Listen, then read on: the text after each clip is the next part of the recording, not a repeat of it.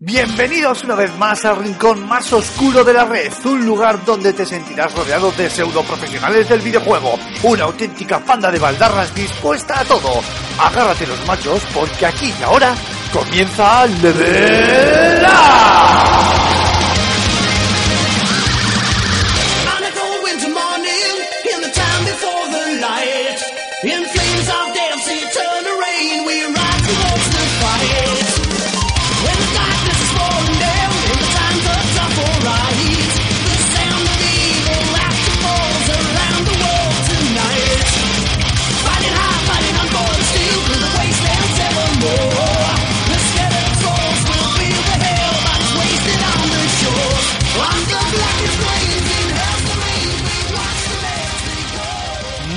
Buenas a todos, muy buenas a todas, bienvenidos, bienvenidas a un nuevo Level Up. ¿Qué pensabais? Que no volvíamos, ¿eh? Pues no, aquí estamos, tranquilos, tranquilos, paren las rotativas, que todo el mundo se tranquilice, ya podéis dejar de tiraros por las ventanas, cortaros las venas, beber alcohol, drogas, de todo, y ya estamos de vuelta, ya podéis disfrutar de vuestro podcast de videojuegos preferido, y nada, sencillamente hemos tardado tanto pues porque nosotros lo de las vacaciones somos muy de Bilbao, entonces nos lo escogemos desde junio pues hasta noviembre. Porque que es lo típico.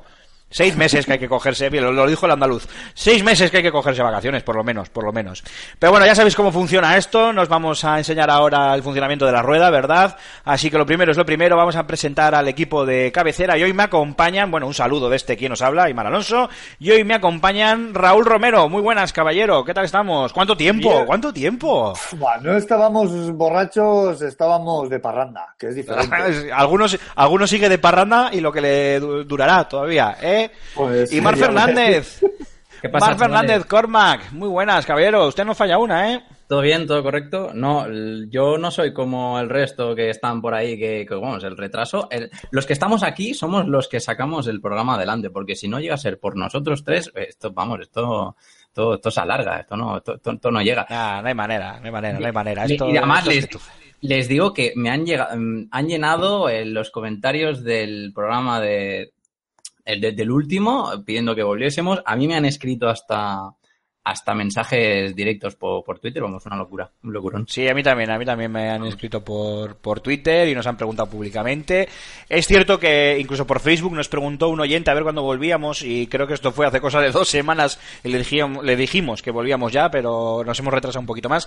Pero ahora ya hablando un poquito más en serio es porque este año, bueno, este año no, miento, este retorno a esta, a este final de la tercera temporada, que ya sabéis que nosotros las temporadas las terminamos en, en Navidad, eh, va a incluir unas cuantas sorpresas y mejoras y cambios, esperamos que sean realmente mejoras, eh, que iremos desgranando poco a poco a lo largo del programa y aunque ahora no le voy a presentar básicamente porque no está, esperamos que a lo largo de este programa vigésimo tercero de la tercera temporada se nos una también Her Director, el señor Alfonso Gómez, director de Fan Sirius, para hablarnos un poquito de pues lo que al hombre le venga en gana.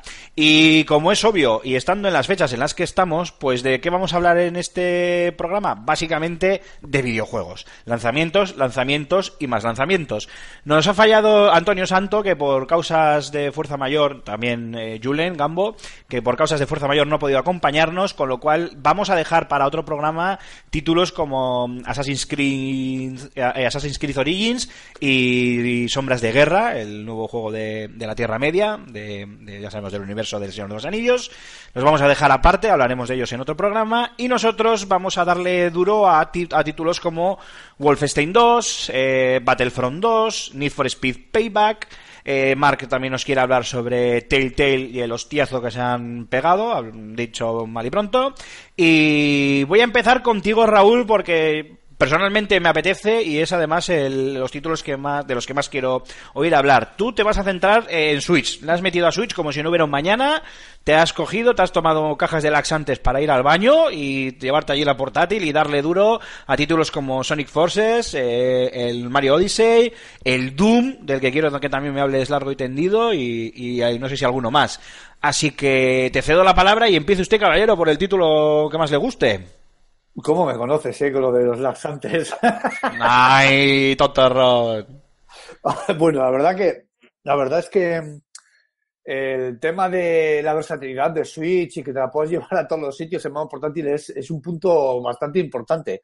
En ese sentido, todo lo que no he podido jugar en, en sobremesa, pues evidentemente me he cogido la portátil bajo el brazo y me la he llevado para jugar a juegos como a los que está jugando, que es el Sonic Forces, que salió ayer. Ayer día... eh, hoy estamos a día 9, el 8. El 7, Vale, perdón, salió el bien. 7. Muy bien. Antes del El 9, el 8. Y antes del 8, el 7. Muy El bien, ya. Rulo. Muy bien. es. ¿Cómo se nota que, que has aprovechado la educación que te hemos pagado? Hombre, por supuesto, uno más uno son siete de no, toda que la no, vida. es la falta de práctica, que yo no entiendo. Efectivamente, Bravo, ya bravo. estaba tardando, estás tardando en darle, además. Buah, no sé, ni, estoy buscando excusas solo para darle al cacharro este, no te digo más. Bueno, Bueno, cuéntanos. pues eso. Eh, bien, después del Sonic Forces también está dándole al Mario y al Doom. Y bueno, voy a hablar primero del Mario. Eh, el Mario Odyssey, que bueno, que ha revolucionado un poco el mercado de este pequeño mundillo, ¿no? Y es que es una vuelta a los orígenes. Eh, Mario vuelve por la puerta grande, vuelve por todo lo alto, eh, montado en su nave chistera, la nave Odyssey, recorriendo mundos y haciendo lo que mejor sabe hacer, que es salvar princesas. Y la verdad es que el juego es un canto de sirena a, a los videojuegos. Es un homenaje a los videojuegos y a la obra de Shigeru Miyamoto per se. Tiene, tiene eso, tiene eso, eso que, que tiene Mario, que hace que no pares de saltar y conseguir, en este caso, Energy, Energy Lunas, para poder continuar a la siguiente fase. Eh, el juego es un homenaje a su propio juego, o sea, eh, es el metajuego, ¿no? O sea, hay unas cuantas fases que realmente tú las ves y dices, joder, es que esto es puta magia. Vale, y- para el que haya estado metido en una cueva y no sepa nada del Mario Odyssey, ¿cómo son sus niveles? Buena pregunta, ¿eh? Joder, bueno, pues, pues mira, tú te coges el Mario 64, que es el mejor ejemplo que te puedo poner, o el Mario Sunshine, y lo haces por 10, los, cada nivel, en cuanto a abiertos, y, y además juega mucho no solo con la horizontalidad, sino con la verticalidad también, cosa que quizás en los anteriores Marios en 3D, pues eh, se, se coqueteaba con ello, pero que ha explotado de una forma pasmosa en este Odyssey. Y es increíble el, el trabajo gráfico que han conseguido también con la Switch eh, los, los diseñadores, ¿no? Los grafistas de, de Nintendo, porque con ese toque cartoon, bueno, claro, es que no sé cómo decir, no creo que sea cartoon tampoco, pero de dibujo animado, ¿no? Que tiene Mario, han conseguido recrear escenarios en los que los espacios abiertos eh, son la leche, predominan un huevo, pero a su vez tienes siempre la sensación de que sabes dónde quieres ir. Es decir, está todo tan escondido, pero a la vez, si has jugado a otros Mario, sabes que, por ejemplo, cuando saltas de un sitio a otro, siempre tienes que girar la cámara porque quizás te estés dejando algún secretillo, ¿no? Ese tipo de, de cosas. Y, Bueno, y- y- dime, dime. ¿Qué es, ¿Tú qué es lo que más resaltarías? Porque, a ver, yo por ejemplo he visto, eh, ya sabéis que, que he repetido aquí este- en el programa hasta la saciedad, que mi videojuego favorito es eh, Super Mario. Galaxy. Ah, y vale. el tema es, eh, yo he estado viendo imágenes de, de Odyssey, he estado viendo vídeos en internet y he visto desde eh, niveles que son en 2D, como el mítico Mario, pero que puedes eh, girar la cámara de manera que cambias de plano visual hasta mm, fases de mundo abierto como si Mario entrase en, en- en GTA. Eh, ¿Realmente pega? O sea, ¿realmente mola tanto como parece? Eh, ¿Chirría por algún lado? Eh, danos tu opinión. No, no chirría nada en absoluto. Bueno, lo primero es que, evidente, efectivamente, eh, este homenaje del que yo hablaba constante de Mario Odyssey me refería también a este tipo de fases. Y es que no es una fase en sí mismo.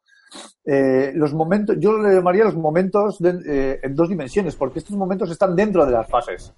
Eh, No podemos manejar la cámara, la cámara se mueve automáticamente y es pues eso, cambia todo a, a modo 8 bits, digamos, a la musiquita con esos sonidos MIDI de toda la vida y con esos, con esos sprites, esos píxeles y, y es una gozada cambiar el registro, ¿no? Estás de repente saltando de farola en farola o de taxi en taxi y de repente te metes en un sitio de estos que muchas veces los ves a lo, a lo lejos, pero otras veces los tienes que rebuscar. Entonces te cambia, ¿no? Te cambia el registro y pasamos de un juego 3D eh, totalmente a un juego bidimensional, haciéndose ese auto-homenaje, ese, ese onanismo puro de, de Mario. sí Onanismo mismo, ¿no? puro. Sí, sí, es el onanismo de champiñón, diría yo.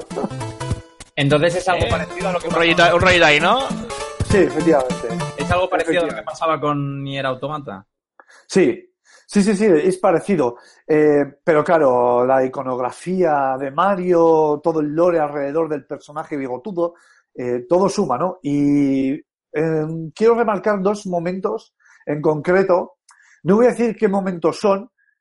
Eh, evidentemente, uno es el final del juego, eh, que no voy a destripar, obviamente, pero otro es el escenario de New Donk City, o sea, esa coña New York que hace que hace el Odyssey, el juego Odyssey a, Nueva York, que se llama New Donk, y cuyos personajes, pues, eh, tanta controversia ha surgido alrededor de ello, ¿no? Porque Mario eh, de repente se veía envuelto en, en un escenario donde los personajes eran reales, eran, estaban humanizados, ¿no?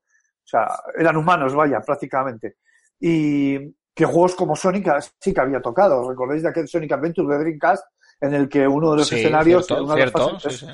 eso es, era una ciudad con personajes reales. Pues aquí pasa exactamente lo mismo con Mario. Y tengo que decir que el final de esta fase es eh, que se te cae la lagrimilla. A mí se me caía la lagrimilla, te lo juro. Yo lo estaba viendo aquí y, y estaba diciendo, yo, yo para mí estaba diciendo, pero qué cabrones estos de Nintendo, cómo, cómo juegan con el corazón y los sentimientos de los, de los treintañeros.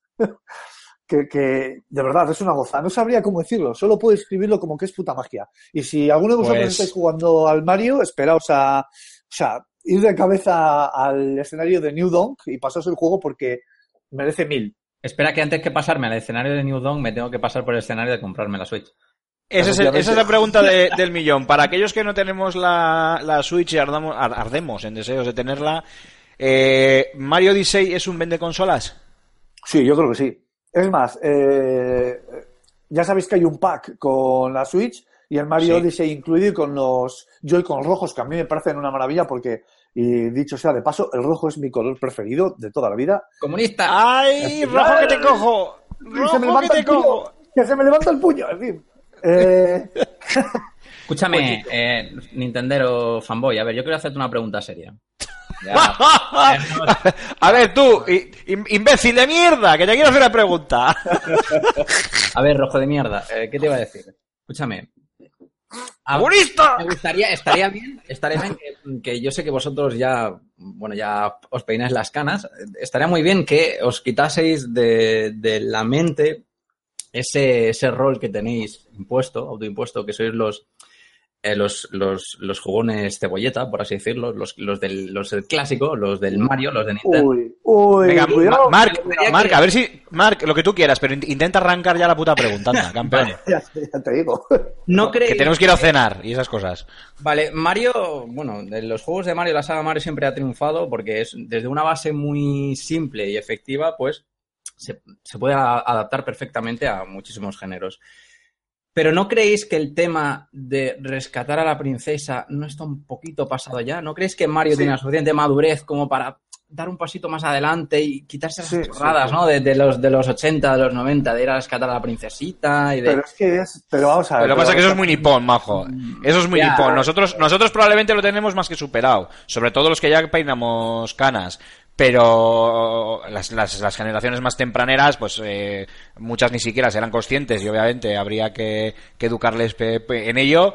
Pero explícate, explícale tú a los nipones una cultura que es tan sumamente distinta a la nuestra, que donde si nosotros, bueno, es que igual me meto en donde no me llaman o, o meto los pies en un charco, pero si nosotros tenemos ya, de- ya per se una, una cultura bastante machista, eh, los nipones mejor, mejor nos callamos. Entonces, mm, eh, quitando que esto no deja de ser un videojuego, no vamos a tampoco intentar hacer eh, de, de un grano todo el granero.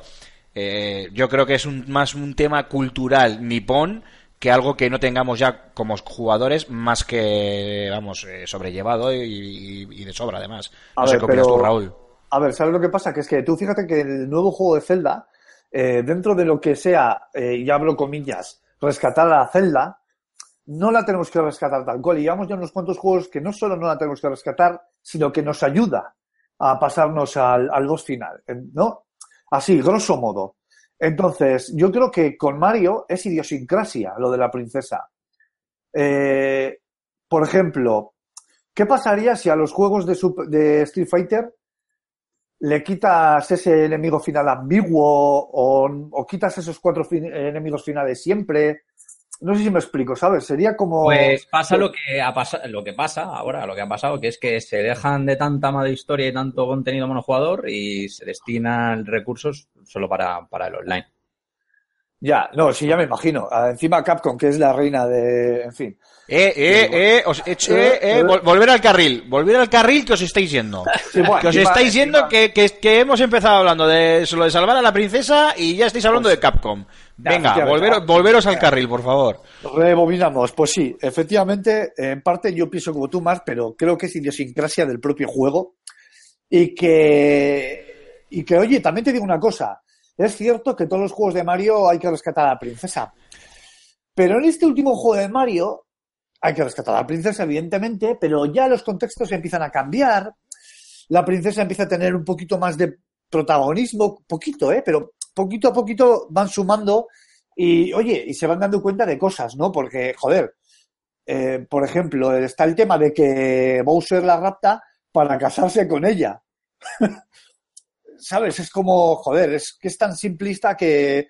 Pero es lo que tiene Mario, o sea, es ese tipo de cosas que no se complica. Es un juego que te saca a jugar y que dentro de, su, de lo simple que es, es bastante complejo, porque hay varias eh, partes que tienes que dominar muy bien el tema del plataformeo, eh, medir muy bien las distancias y jugar mucho con el espacio en tres dimensiones.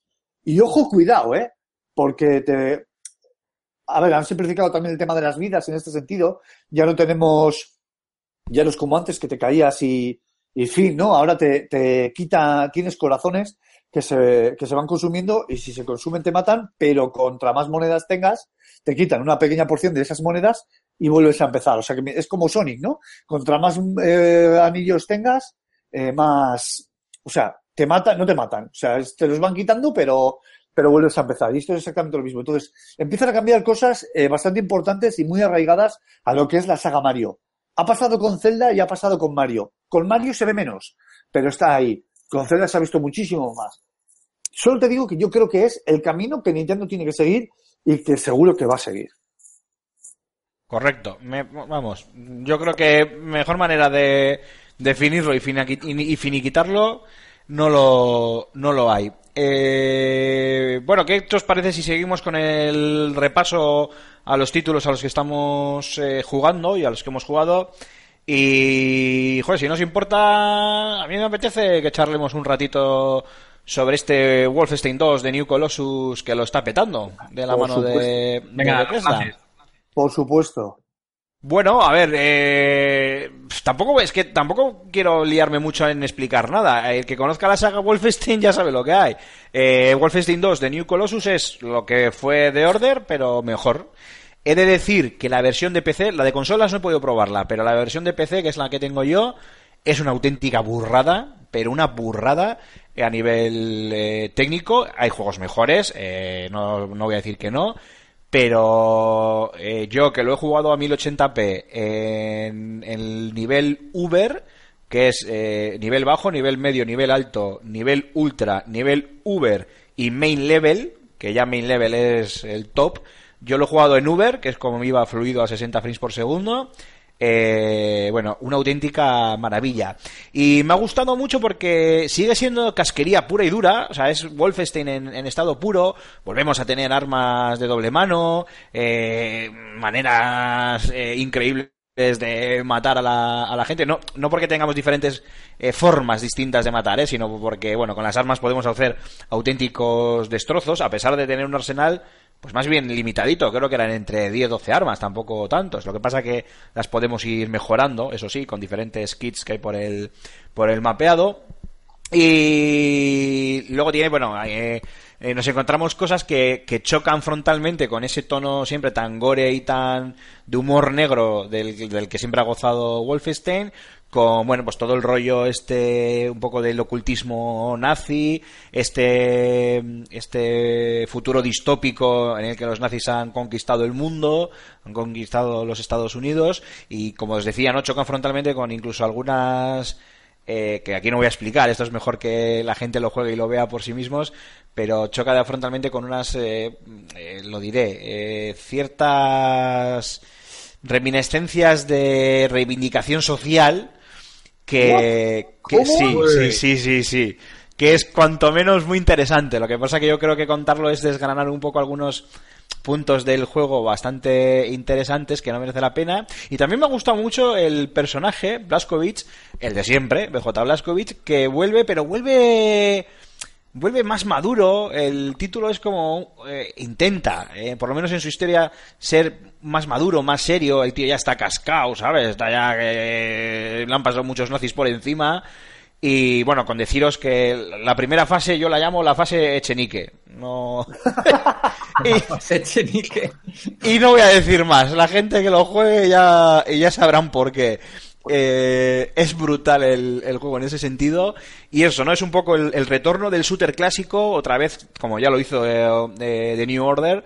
eh, con el retorno de los botiquines, lo que pasa que en una mezcla entre botiquines y vida que se regenera, 50-50, eh, diferentes niveles de dificultad, nada de online, modo multijugador, o sea, modo single player únicamente, título que, Larga bueno, dependi- Dependiendo, sí, por cierto, porque ahora que tanto se dice que no hay juegos single player, Eso pues es. mira, toma, para que lleves. Eh, y además un, un título que para ser un shooter, que ya sabemos que estos shooters frenéticos pueden llegar a cansar, aunque la gente quiera tropecientas horas de juego, pueden llegar a cansar. Hostia, aquí a nada que seas un poco manco, como soy yo, eh, y lo pongas en un modo normal o difícil, pues tus 13, 14, 15 horas de juego no te va a quitar nadie. Que no está nada mal para un shooter, además de un montón de coleccionables y algunos extras interesantes. La verdad es que para los amantes de los shooters, eh, que están de enhorabuena porque ahora mismo hay unos cuantos muy interesantes en el mercado, eh, es una compra que yo personalmente recomiendo recomiendo bastante. Dicho lo cual, no sé si queréis preguntarle Sí, alguna sí, sí, cosilla. Eh, ¿Qué te iba a decir, Enmar? Y el tema de la censura, ¿habéis visto a, a este Hitler sin bigote que da un mal rollo y un yuyu de la hostia? ¿Cómo, cómo ha afectado? es- ¿Hasta qué, a- ¿Hasta qué punto ha afectado? Nah, que va. No, yo personalmente no le he dado ni el más mínima importancia. Si tú vas a lo que vas, que es a matar peña y a matar oficiales nazis. Lo que sí que está muy bien, eh, igual es cambiarte un poco de tercio, pero bueno, yo en este en este aspecto que, que me comentas tú ya te digo que no que sin más, sin mayor importancia, por lo menos desde mi punto de vista. Pero sí que me ha gustado que vuelven a incluir el sigilo, aquí un poquito más potente además, y que no choca para nada con el estilo de Wolfenstein, ¿sabes? Porque mola, está guay cuando, oye, hay un par de oficiales nazis que tienes que abatir para que no den la alarma y tú vas ahí despacito y coges ahí y atizas a, a los alemanes por detrás, les haces auténticas virguerías, pero luego siempre llega un momento de coger y decir, allá que voy, y sacas toda la artillería y empiezas a disparar a diestro y, y siniestro. Ojo, que lo del sigilo es si te sale del forro de los mismísimos o de tus santos ovarios. Quiero decir que si quieres entrar a saco, tú mismo. Ya avisarán a más refuerzos y más nazis que matas. mejor que A mí, mejor. a, mí- a mí el, el protagonista siempre me ha, me ha recordado a, a- ¿cómo se llama? A Hugo Stiglitz, el de Malditos Bastardos. sí, verdad. es verdad, tío. Tiene un aire, Hostia, ¿cierto? Te lo, ju- te lo juro que, ¿cómo se llama, cómo se llama el actor este tío? Se llama Till Schweiger, o algo así, tío, que es también, bueno, Sí, el que joder, es, es bastante conocido. Hizo la, peli la, la, la película de. La nefasta película de V-Wall de Far Cry. De Far Cry, Sí, efectivamente. Sí, sí, Pues exa- es que eh, suelta. Raúl, suelta el gargajo, que te vas a ahogar. Oye, Aymar, ¿y en, ¡Ah, Dios! Ah, Dime. en qué se diferencia más o menos, imagino, como, como son del estilo, de la campaña del último Doom? Eh... Hombre, Hostia. yo Eh... creo que, Cago en 10. Eh, a ver, el tema es que, claro, las, las diferencias en sí, o sea, per, per se, a ver, ¿cómo decirlo? ¿Cómo explicarlo? Dentro de que cada uno son su juego, su temática, eh, el Doom, pues no, ya sabemos, y el Wolfenstein con los nazis y tal, eh, son, son lo que fueron, o sea, son el retorno de los shooters clásicos. O sea, si te gusta Doom, te va a gustar Wolfenstein fijo. Y si te gusta Wolfenstein, te tiene que gustar Doom. O sea, si no, no tiene lógica. Salvo que yo que sé, que seas muy un fan muy acérrimo de una de las dos sagas por un motivo muy específico y pases de la otra. Pero tanto monta, monta tanto. Sí, pero yo creo que que con, lo que, con lo que me has contado ahora, eh, separan un poquito al protagonista de Wolfenstein de- del Doom Guy y le dan un- una trama, una profundidad o una personalidad quizá. A ver, es lo que te decía. A Blaskovic aquí sí que le muestran más maduro y con un cierto trasfondo personal que tiene más peso en, el, en la historia del, del juego, que contextualmente tiene tiene bastante miga, claro, digo, tienes bastante miga, coño, esto no es Life is Strange o The Last of Us, a ver si me entiendes. Pero, coño, que es Wolfenstein, ¿sabes? Que eso es pegar tiros y matar nazis, no hay, no hay nada más que hacer. Y aquí han sabido, han sabido, perdona, Rulo, han sabido hil- hilar muy bien, muy finamente, eh, el- eh, la casquería clásica del Wolfenstein con el ocultismo nazi de, de que siempre ha tenido la saga, ¿no? El, el rollo de Return to Castle Wolfenstein y demás, con el tema de ese futuro distópico que hemos visto también en otros juegos, yo que sé, eh, eh, Bioshock o cualquiera de estos que se, que se os ocurra, ¿no? Y han sabido eh, mezclar bien pues todos esos detalles, que no digo que se parezcan, ¿eh? Para nada, pero quiero decir que han sabido coger todos esos detallitos y mezclarlos en, en su propia coctelera, que es eh, la, la mítica saga eh, Wolfenstein. Y, y la verdad es que poco más se puede decir al respecto. De hecho, esto me viene muy bien esta pregunta, Mark, para enlazar con otro juego de Switch al que le has estado dando largo y tendido, Rulo, que es ese Doom, precisamente, ¿no? En su versión para Sí. Switch. Te paso Sí, la bola hecho- y cuéntanos. Sí, sí, de hecho, según estamos hablando, estoy jugando al Doom a la vez. O sea, eh, Ah, qué bien. a ver, claro, para. Profesionalidad. Por, e- ¿Ves? Por eso nos hemos por estas cosas nos hemos retrasado tanto. Porque, ah, no, es que yo tengo que cuidar de mi hija y se ponen a jugar ahí al. Sí, sí, sí, las, las, las hijas de todos estos son mentiras, ¿sabes? La niña de Antonio es alquilada, la, la niña de, de Antonio es alquilada. Es alquilada, te lo digo yo. Son, son los padres, la niña Antonio. Eh, Yo creo, o sea, fíjate lo que te voy a decir. Doom es a los demonios lo que Wolfenstein a los nazis. Correcto, O sea, así correcto, esa es la frase. Pero que da más miedo, un nazi o un demonio. Hombre, un zombie. Los, los nazis molan cuando se les mata, pero si son zombies nazis, molan más. No. Y dicho esto, y dicho lo cual, Gran película. y dicho, y dicho lo gran saga, perdona, y dicho lo cual, eh, me mola más eh, matar zombies que matar demonios, porque matar demonios que al final son como una masa ahí un poco humanoide que se va moviendo. ¿Pero y tal. ¿Matar zombies o matar, o, ma- o matar nazis? ¿Qué querías decir? Matar nazis, que matar nazis mola mucho más que matar. Pero eh, es que has dicho zombies. Pues, joder, ya, es que me estoy mezclando aquí. ¿Pero qué quieres? ¿Zombies nazis? Porque Sí, zombies nazis más. con... Acuérdate del Call of Duty que tenía zombies nazis con dinosaurios. Pues, o lo puro. Amor, como amor, amor, amor, tío. Eso es amor a los 80, tío. Es que es así. En fin, es como Kung Fury. Igual, igual. ¿Para, para, para cuándo Blood Dragon 2, tío? Ubisoft, Joder, estás tardando. Señor de Ubi. jugando- Espérate sí. que salga Far Cry 5, que a la gente le guste y salga bien, no como el Primal, y entonces ya harán sus cositas. En fin, vamos a Pues centrarnos sí. un poquito. Que creo Volvamos al que tema, eso, sí, Doom. que- que es- que eso en mí no pega mucho, pero es lo que hay. A ver, Doom. Bueno, eh, varias cosas. Primero. Versión de eh, Switch, importante. Versión de Switch, importante. Em, Desarrollada desde cero, ¿no? Si no me equivoco. Desde cero, todo para hecha desde el principio para, para la plataforma de Nintendo, para la Switch. Han dicho que les ha costado muchísimo, que ha sido un pequeño infierno, eh, valga la redundancia, ha sido un pequeño infierno de desarrollar para Switch, pero que bueno, que, que ha salido adelante el desarrollo. Tiene varias cosas, va todo muy fluido, a 30 frames por segundo constantes. Eh, yo de momento no he encontrado absolutamente momentos en los que llegue a rascar como para que tire para atrás, pero sí que he encontrado varias texturas que sí que tiran para atrás y parecen más sacadas de PlayStation 2 que de PlayStation 4 o PlayStation 3 incluso.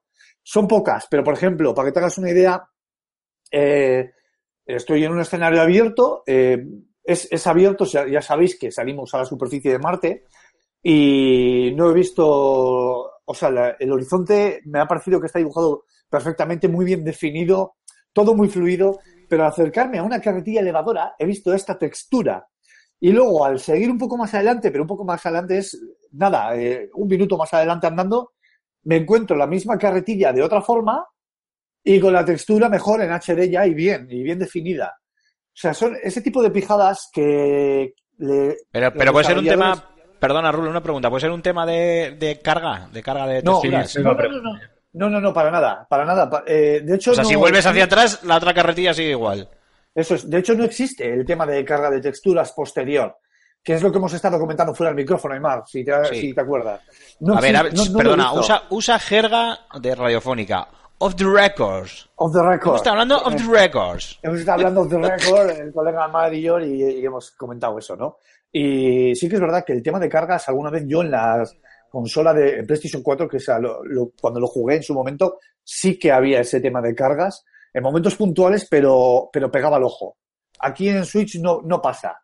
Eso sí, se sacrifica este tipo, o sea, se hacen este tipo de subterfugios de desarrollo, como quitar las texturas a ciertas cosas para no sobrecargar el hardware y bajar un poco los frames en pos de una fluidez más estable.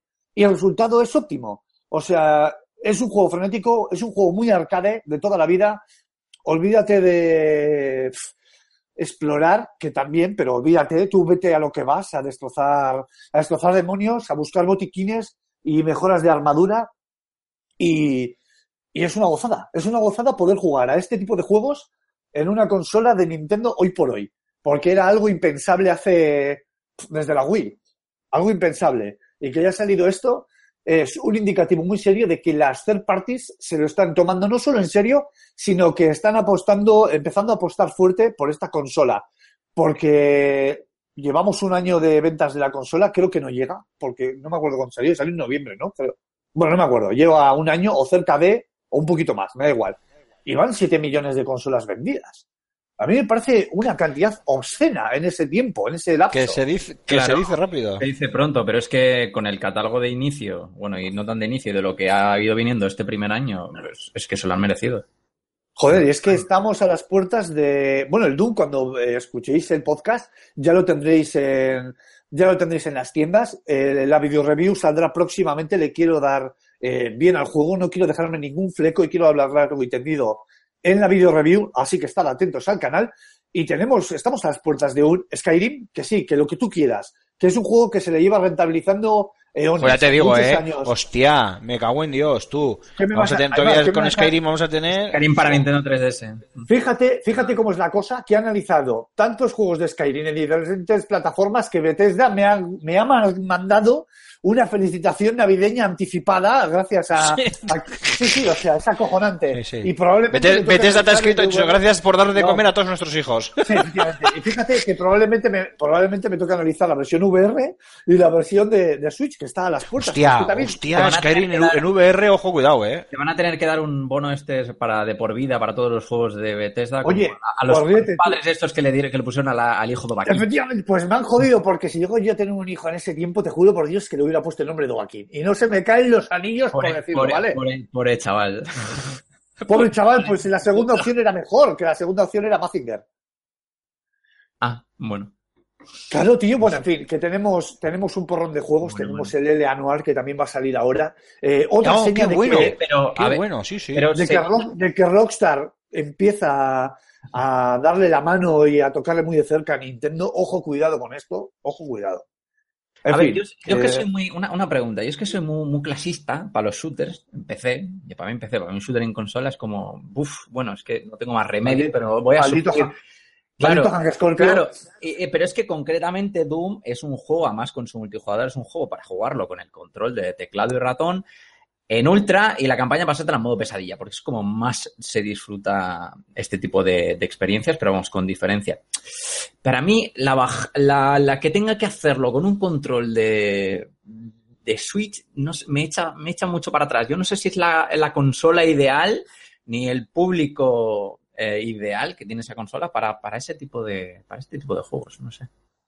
A ti el verano Pues- no te ha cambiado, sigues igual de hater, eh. La madre que te trajo. Ya ves. Joder. A ver, yo- Ahora con un PC bueno que tengo, pues, Pues yo, yo creo, a ver, a esa pregunta te contesto que, que empasta igual de bien que en Xbox One y en PlayStation 4. Quiero decir, son dos joysticks, tío, si estás a, decir, si son dos joysticks, yo estoy acostumbrado, no, lo siguiente a jugar con joysticks. A ver, yo no tengo el nivel de, la, de precisión de apuntado, pero me la sopla. O sea, me da igual. Quiero decir, juego igual de bien. No me ha supuesto un trastorno mental y no se me ha girado el ojo izquierdo para atrás cuando juego con joysticks a shooters, tío. Es que me parece que eso es de, de tener prejuicios en la cabeza, tío. Y creo que ese tipo de cosas hace bastante más daño.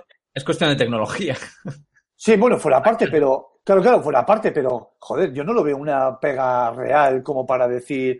Estoy jugando. O sea, juego a shooters habitualmente, de hecho, y no tengo ninguna pega. Apunto igual de bien, juego igual de bien. La curva de dificultad está ajustada precisamente por eso. Es diferente. Es otro público, es otro rollo. Y se tiene que adaptar. Y los juegos tienen que hablar otro tipo de lenguaje para adaptarse a estos controles. Eh, creo que el control empasta perfectamente porque el control del Doom, eh, centrándome, focalizando en Doom, es muy preciso. Si te fijas, eh, aparte que puedes mover la sensibilidad de los joysticks, que eso está muy bien, porque a mí me parece que la, dirección, o sea, el joystick izquierdo, delante, atrás, izquierda, derecha, está demasiado sensible. Quiere decir, da la sensación de que el personaje siempre corre y cuesta, cuesta hacerse a ese control. Y en ese sentido, pasa igual que las versiones de PlayStation 4 y Xbox One, que lo tuve que regular y te viene por defecto a 65 y lo tuve que regular a 50% para hacerlo un poquito más a mi gusto. Entonces, sabiendo que eh, están, puedes balancear este tipo de controles, los puedes adaptar a tu, a tu manera de jugar. Y eso está muy bien, lo has respetado y la verdad que está muy bien. Y por Pero- último ya... Dime, dime. Entonces, pero una pregunta, porque a mí no me queda claro. Cuando vas al baño y te tienes que limpiar el ojete, ¿cómo haces para jugar? Joder, pues, pues, pues fíjate, fíjate. Pues lo tengo que dejar, lo tengo que dejar pausa, no me queda otra. ¡Qué poco pro eres, tío! Los pro gamers, tío, se limpian el ojete mientras juegan, sin dejar la partida. ¿Para qué tienes los pies, Rulo? es que hay que ver. Vale, perdona, ya, Rulo. ¿qué decías? No, déjame, para terminar ya, que nada, el multijugador que viene con todos los extras y todos los DLCs que han ido añadiendo poco a poco a las versiones de PlayStation 4 y Xbox One. Todavía no he podido jugar, y a la de PC, Steam. Eh, todavía no he podido jugar al multijugador, pero, pero créeme que jugaré incluso por, incluso sabiendo lo patatero que es el, el tema del chat y demás, eh, el tema del chat y demás en, en Switch, que es una, por decirlo rápido y mal, una vergüenza. Y Pero. ¿para qué, ¿para qué quieres el chat? El chat está para insultar, para rajear. Claro, Hacer es para cuando los guiris, claro, empiezan fuck, fuck you, fuck you. Eh, Se da gusto oírlo, tío. Entonces hacéis fuck como, como. Overwatch en PlayStation 4 que quitó el chat y dejó simplemente los saluditos y ya está. Y el gracias, Pero- gracias. Ya, efectivamente, efectivamente. En Doom fin, tienes el baile. El baile, tienes el baile, efectivamente, del, del Guy este, de las narices. Es un juegazo. Es un shooter y la verdad que incluso choca jugar a un shooter en una consola portátil con esta pantalla y a esta resolución, que la resolución de la pantalla es 720, 30 frames, pero eh, es una pantalla de 6 pulgadas, 6,2 creo que es, o 6,1, y joder, más que suficiente para verlo muy bien. De hecho, se ve mucho mejor que en una pantalla grande. ¿Se nota los 30 frames tú que los has jugado en... Sí, sí, se nota, que, se nota la fluidez. O sea que. No, no, o sea, a ver, ¿cómo te lo explico? Eh, no es que se note un bajón, o sea, no es, no es que diga, joder, que, que tardé un poquito, que se mueve con menos fluidez. Eh, lo que sí que notas es que es estable. Y sí que al principio pega un poco al ojete, en plan, nada, los primeros 30 segundos. ha sido sutil, ¿eh? Ha sido sutil, ¿eh? Con la ¡Ay, referencia. qué grande! Pega el ojete, muy bien, vale, vale. Escucha, La referencia se escucha quedar en la mierda. Sí, sí, ha sido, ha sido tan sutil que os ha costado olvidarlo, ¿eh? Ahí, pero bueno. sí. Sí, sí, sí, ha sido muy... que los primeros 30 segundos te, da- te pega el ojete, pero que luego ya el juego va como la seda, fluido y con mucho amor. Amor, amor. Bueno, me va a quedar. Eh, bueno, Ya Marc, está, que te tenemos aquí solo aquí de hater total. Eh, yo sé que tú eh, de juegos no sé si quieres hablarnos de alguno, pero hay un tema que querías tratar hoy sí o sí. Así que dale cera. Sí, a ver, yo quería rajar y quería rajar en principio de un tema, pero al final pues hubo la movida que hubo y el tema se quedó en el vídeo, que era el DLC Dragon Ball Fighter, saldrá pronto espero. Así que voy a hablar de Telltale, ¿no? Porque de Telltale hay que hablar. Más que nada porque es un tema que yo creo que conlleva, como ya lo hablamos off the record, off the record sobre todo con Antonio, que puede eh, marcar un antes y un después ahora mismo en la industria. ¿Qué ha pasado? Que pues Telltale Games, la compañía esta que todo el mundo conoce, a todo el mundo le gustan sus juegos basados en las aventuras de David Cage, pero bien hechas, ha despedido a un cuarto de su plantilla. O sea, que son nada más y nada menos que 90. Aviséis de despido. 90, 90 trabajadores. O sea, 90 trabajadores para una, para una compañía. Escucha, han despedido, cuando han dicho, han despedido un cuarto de su plantilla, he pensado, se ha ido uno, tío. en, mi, en mi simpleza mental, he dicho, hostia, un Sí. 25%, y luego va, si son cuatro tíos, se pira uno y aquí parte se ha ido el cuñado de- del jefe, sí, del jefe de Mierda, pues cuando se entere su madre, porque es su tía, claro, queda todo en familia, va a flipar, le va a castigar fijo. No, a ver, eh, fuera bromas, de entrada, de entrada, despedir a 90 trabajadores ya mal, así que espero que, que los enchufen en cualquier otra compañía. ¿Pero qué está pasando? Gente- ¿Qué es, lo que hay de, mucho- qué es lo que hay de fondo en todo ver, esto? es que, hombre, pues que no ha pasado, ha pasado lo que lo contrario que Mario. Es una muy sencilla, pero que no tiene flexibilidad ninguna para adaptarse a nada. O sea, es que es la misma, exactamente la misma fórmula en cada juego y no da para más.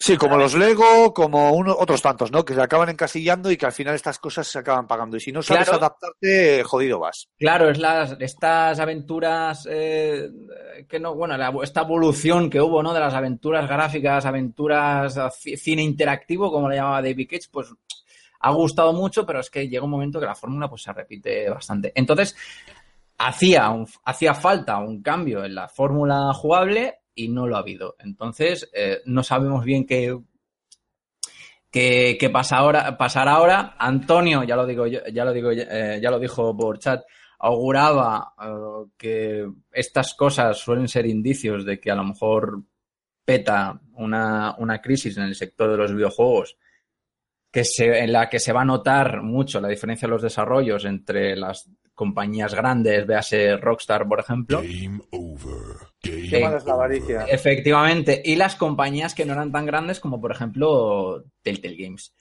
Esto, pues evidentemente es malo, es malo porque a a nivel laboral hay muchos trabajadores pues que se quedan puteados y malo porque deja de haber variedad en la en, el- en los productos.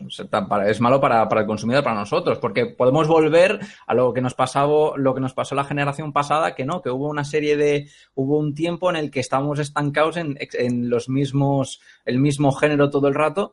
Y ahora parece que sí que es verdad que, que, eh, tenemos bastantes títulos pa- para, todos los gustos, entonces, no sé. Bueno, ahí, ahí tengo que decir que este es el año de, de la conducción, ¿eh? La madre que me parió.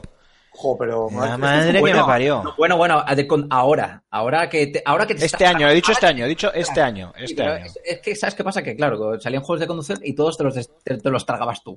Pero si te pones a mirar eh, con amplia perspectiva, tenemos muchos juegos de todo. Y hemos, Sí, no, no, sí, sí, sí, cada, vez hay más, más variedad y en la variedad está el gusto, está claro, ¿eh? Que yo- no, Dice- no es una queja, pero quiero decir que este... Claro, que sí. eso- Pero de, la- los, los- los mundos abiertos, los juegos que, que han estado esperando los fans de Nintendo desde hace años que no, no los han tenido en Wii U. Este año ha salido un Zelda, ha salido un Odyssey, el, Odyssey, el- un, super, un pedazo de Mario. Y los de Sony hemos tenido pues cantidad de juegos maravillosos. Pero mm, esto a lo mejor pues puede, puede parar.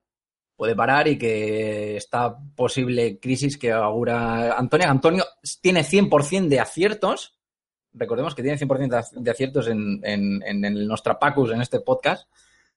Así que o es algo de que se queda simplemente en el género, en Telltale, en el género que, que abandera Telltale, o, amplía para otras compañías.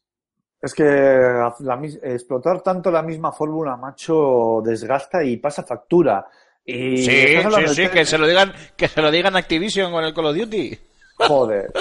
El tema es, la Claro, es que de- Oye, me parece acojonante, off, off top, bueno, no es off topic, pero me parece acojonante que la gente se queje que el Call of Duty es pasillero, este último Call of Duty, pero ¿cuándo cojones Es no ha verdad. sido pasillero los Call of Duty? No me toques, que no- Efectivamente. ojo, ojo, ojo, cuidado que no digo que sea malo, ¿eh? Pero ¿cuándo coño lo han sido? Mundo Ya, ya, sí. y Aparte no que, a ver, que- Yo sepa, nunca ha habido un Call of Duty de mundo abierto, ni siquiera los primeros. Los primeros tenían escenarios amplios y mucha gente, porque tú ibas como en un pelotón con mucha más peña, pero aquello era la cosa más pasillera que, vamos, que, que- que ha habido nunca. Claro, y la jugada bueno. no estaba evidentemente tan refinada como los de El, ahora. el- el tema es quejarse, está claro. Yo tengo, por primera vez en la vida, tengo desde hace dos días el Call of Duty sin desprecintar. Ahí, No. encima de la Xbox. Todavía no lo he probado, chaval. Pero te lo has me bajo de la vida, me bajo de la vida. ¿Eh? El El Call of Duty sí, sí, me lo he comprado, me lo he comprado, sí. El último lo- me, me recuerdo Ajá. que me dijiste que lo juego 20 minutos y lo vendí. Escuche, más. Eh, si- si no, te no, no, no, no, no, no, no, no, es cojo, quieto parado. El último es el, el Infinite Warfare, que ese, ese me lo he jugado entero, me lo pasé ¿Y en la campaña y le di al online. El anterior, que es el... Es. Black Ops 3, ¿no? el Black Black, Ops Ops 3. Ese Sí, juego, no, ese ni me pasé la campaña. O sea, dije, ¿esto qué es? Fuera. A la Pues- puta pues a mierda, fuera. Los, los dos Call of Duty que más me han gustado. Tócate los cojones. Bueno, pero tú no tienes criterio. No, no ni, lo, ni lo conozco, ni lo conozco, pero me han gustado. Oye, Bueno, Rulos, como sé que a ti te tengo que despedir, ¿qué te parece si lo haces con alguna pequeña reseña de ese Sonic Forces al que has estado jugando también en, Sonic- en Switch? Pues, se, se me lo quitan de las manos. A ver, el Sonic Forces, el Sonic Forces, es que no puedo, no puedo a todo, tío. Oye, que, que me han dicho que es una castaña. Como, como todos los Sonic. Ahora, ahora te- ahora te cuento. Eh, es que no me da la vida, porque también estoy dándole. Debo ser una de las.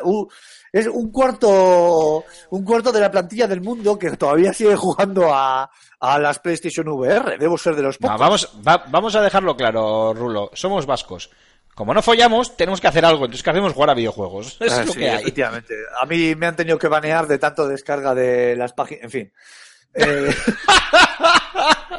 en fin, pues eso. Que está jugando un juego, macho, una demo, así dicho muy rápido, de VR que se llama The Persistence, que es un juego de terror espacial, que yo creía que era una chusta por los screenshots que he visto, pero nada más lejos de la realidad. Pinta que te cagas. Es como si estuviésemos dentro de la Nostromo. Es acojonante.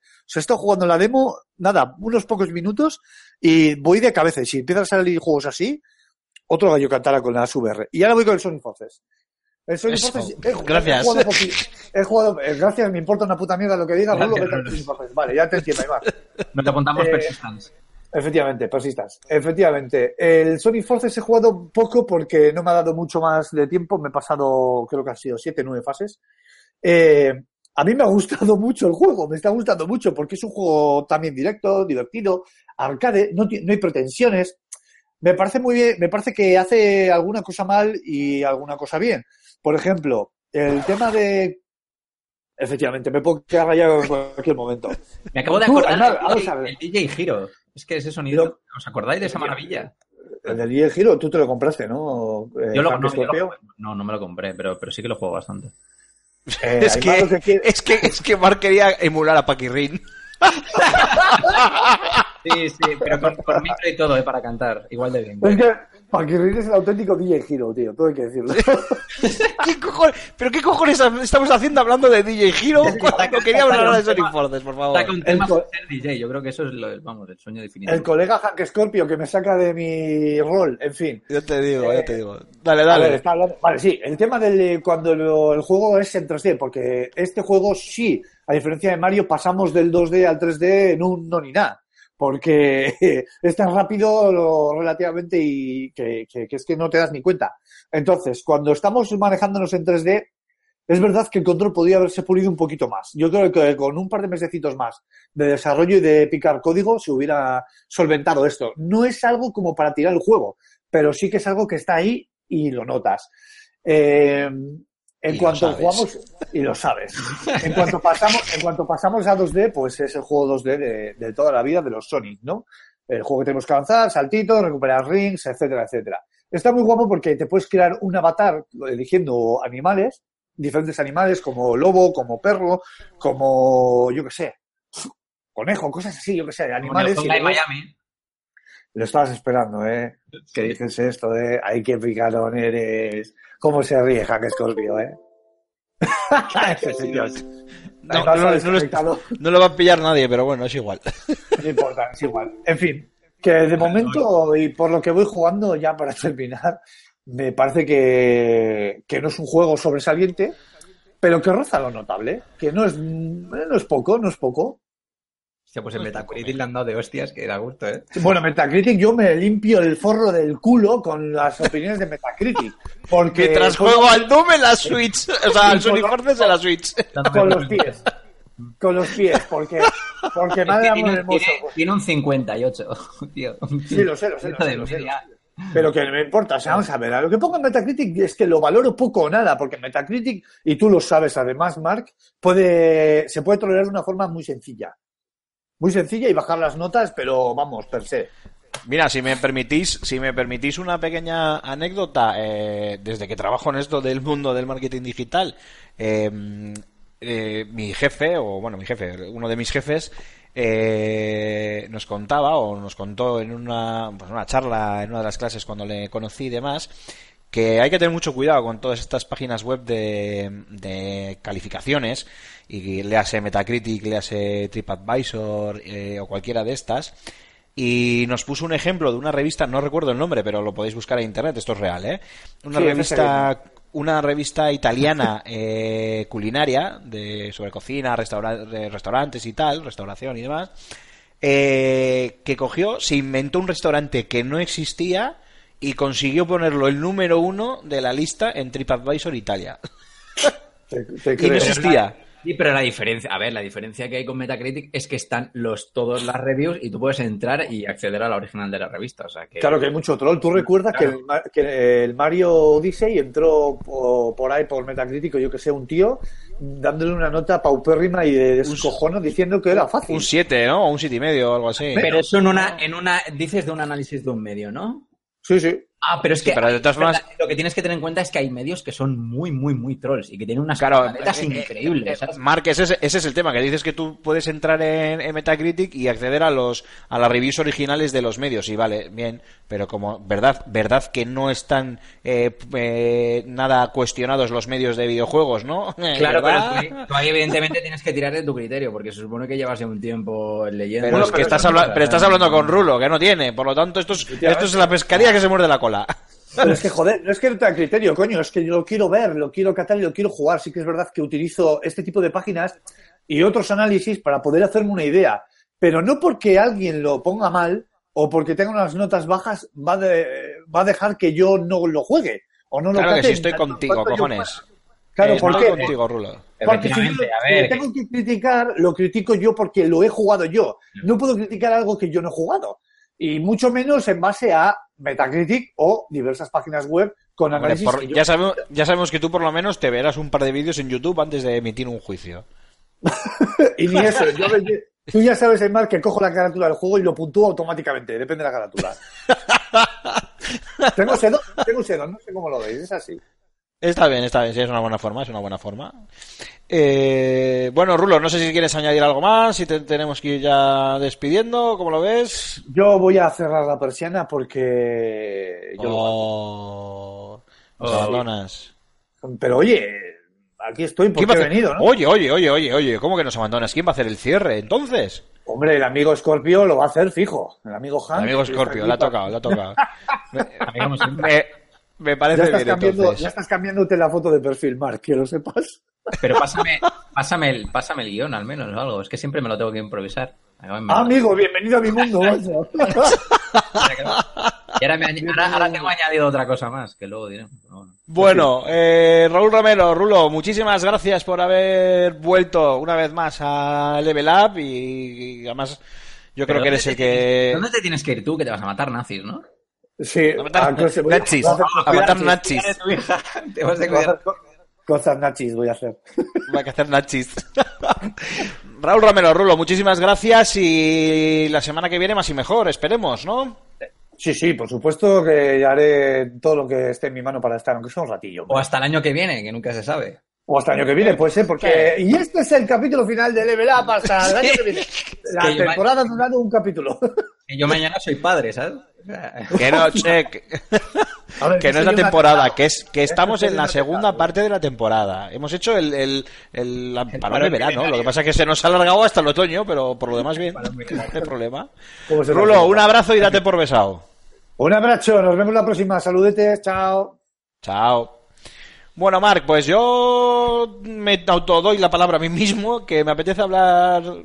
Te doy a elegir, Battlefront 2 o Need for Speed Payback. No, no, Elige. tú me tienes que decir cómo es jugar con Darth Maul. Eh, Ay, no lo he pillado todavía. Es que, eh, a ver, eh, eh, tengo que decir que del Battlefront 2 puedo hablar un poquito porque acabo de empezar a, a jugarlo. He estado apenas un par de partidas online y de la campaña no sé qué habré estado. eh, una hora, por decir algo, igual algo, algo menos. La campaña no importa, el online. Eh, pues eh, ríete, chato, porque la campaña, por lo menos el inicio, es muy interesante. A mí me ha gustado mucho, me ha llamado mucho la, la atención. Está muy bien hecha. eh, yo lo estoy jugando en Xbox One. Eh, y técnicamente se nota que DICE le sabe sacar todo el jugo al motor gráfico Frostbite. Luce que flipas. Acuérdate cómo lucía el primer Battlefront. En este caso es exactamente igual, pero encima la campaña, pues claro, te permite jugar con, con ciertos aspectos, ¿no? De, de escenarios más pequeños, eh, escenas cinematográficas, eh, cinemáticas, et- etcétera, etcétera. Y a mí personalmente, de inicio, me gusta el contexto, me gusta la premisa, me gusta dónde te pone el juego en la en la historia, en la en el modo single player me gusta y de hecho pues eh, no sé si para cuando la gente esté escuchando o pueda empezar a escuchar este podcast o pocos días después eh, habrá dos vídeos en el canal en YouTube en FS Gamer. Eh, recuerdo a todos los que nos estéis escuchando que por favor pasaros por el canal y suscribiros a nuestro canalcillo para ver nuestros gameplays. Eh, pues intentaremos colgar yo por mi parte intentaré colgar tanto gameplay de la campaña como del modo online pero ya te digo que a mí de inicio me está gustando. Igual luego, a ver, porque DICE para mí nunca han sido, eh, sin llegar a ser malas, nunca han sido grandes expertos en realizar eh, modos campaña. A mí los Battlefield per se no me parecen títulos que en cuanto a campaña sean especialmente destacables. Repito, no son malos, ¿eh? Para nada, pero comparas con otros títulos, pues se les nota un pasito por, por detrás. Pero ya te digo, ¿eh? ¿Cómo, cómo empieza este con, con, esta, con este personaje eh, que, cuyo nombre no recuerdo ahora, pero que me hizo mucha gracia porque recuerda mucho al de Gene Erso, el de el protagonista de De Rogue de, de Rogue One, eh, pues también tiene un nombre así, no sé, a mí me recordaba mucho. También tenemos una protagonista femenina, algo que, que me encanta. Y además en este lado, eh, o en este caso, mejor dicho, en el lado, en el lado del imperio. Con lo cual, y además en un momento de la historia eh, o del lore de Star Wars más que interesante. Y yo la verdad es que tengo muchas ganas de seguir jugando y ver qué, cuánto dura la campaña y qué es lo que y qué es lo que ofrece. Pero, pero bueno, bueno, cuéntame, pregúntame, que creo que Sí, saber. nota- me acuerdo que fue una de las, sí que es verdad que fue uno de los juegos que en el E3, en la conferencia del E3, que nos, nos- no, no se nos pusieron un, un gameplay de súper largo de 20-25 minutos, al menos se veía de manera espectacular. Yo no sé si habrás notado así tú, que me parece que lo has jugado en consola, ¿no? Lo has jugado en Xbox. Eso es. Eh, ¿Le has notado algún bajoncillo gráfico? ¿Piensas que empecé Yo, yo creo que es probablemente de lo más tocho que hay a nivel técnico, tanto para consolas como para, para PC, teniendo en cuenta la propia versión de PC, ¿eh? aunque suene un poco de perogrullo. No creo, o bueno, sí que habrá alguna cosa por ahí técnicamente más, más tocha, seguro, pero ahora mismo, eh, yo ayer estaba jugando, eh, estábamos jugando eh, una partida de, de esta, de, de lo que suele ser, ahí, ¿cómo se llama? En el que tienes que defender las posiciones, eh, posición A y posición B, ¿cómo se llama? Eh, bueno, yo creo que todos, los- eh, ya me podéis perdonar que me he atascado, pero yo creo que todos los jugadores saben de, de los que juegan online habitualmente, sabrán de qué modo estoy, hable- de- estoy hablando, que es el típico en el que o tienes que asaltar o tienes que defender varias eh, posiciones y es muy típico, están en, en todos los Call of Duty, están en los eh, Battlefield y en cualquier juego multijugador online que sea super. ¿Eh? Y en Overwatch. En Overwatch, pues en Overwatch no tengo ni idea. La verdad es que hace tanto que no juego, no sé si habrán añadido modos de juego, pero vamos, es un, es un clasicazo. Eh, Me, me está dando rabia porque no me acuerdo el nombre del, del modo de juego, que es súper típico y me estoy atascando con esa tontería. Pero bueno, el tema, a lo que íbamos. Eh, estábamos jugando eh, con los soldados clon, con los clones. Con el ejército Es, clon. Es decir, éramos los buenos, porque Yoda venía con nosotros, en el asalto a Kashyyyk. En el asalto fallido a, a Kashyyyk. Antes, se entiende, que de ejecutar, ¿cómo es? Ejecutar la orden... La orden No me acuerdo qué- 66, ¿no? no me acuerdo el número, pero sí, la orden no sé cuánto y matar a todos los Jedi. Entonces, estamos en, en, en Kashyyyk, pero además en zonas que no se han visto en las películas y tal. O sea, La han orden, la orden unos- 155. La cincu- Eso es. Ejecuten la orden 155. Oye, pues si te paras a pensar, todo el tema catalán es un poco como Star Wars. La República contra el Imperio. sí, básicamente. Sí, sí. Sí, sí. Lo que pasa es que yo al Mariano no le veo haciendo de. de, de Darth Vader. ¿Qué quieres que te diga? Y al Puigdemont.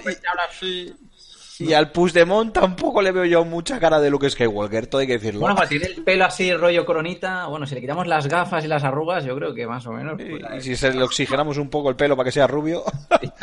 bueno, pues estamos en casi jugando y, claro, eh, al final el resumen es que es más mejor y más grande. Claro, eh, tienes eh, una calidad técnica brutal. Han añadido todas las eras eh, que hemos conocido de momento en, en Star Wars. Entonces ves los, eh, los eh, ¿cómo se llaman? Los AAT, creo que se llaman, que eran estos. eh, no, los AT-AT no, los AAT, que son eh, los que llevaba el ejército. eh, el ejército clon, no, el ejército robot, el ejército de, de droides, el ejército de el, droides de- el de la Federación.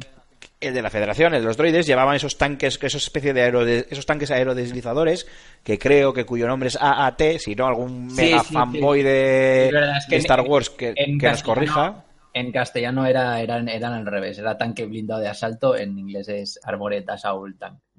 Pues eso. Ah, Eh, claro, los ves, ves, el- ves al ejército droide que por primera vez, ves personajes. Claro, eh, también es verdad que están los, los héroes que según vas acumulando puntos, eh, si quedan libres puedes cogerlos. Ento- a- al menos creo que es así, porque las partidas son súper rápidas, ya sabéis cómo es esto: un mogollón de peña contra mogollón de peña, matas y mueres como si no hubiera un mañana. Y, y, y, joder, pues en un momento dado. Eh, de repente te encuentras eh, luchando codo con codo siendo un clon contra el ejército droide y a tu lado está Yoda o está Rey o en el otro lado está Kylo Ren o yo que sé, ¿sabes? Es, es una mezcla cuando menos curiosa en el tema de, del online.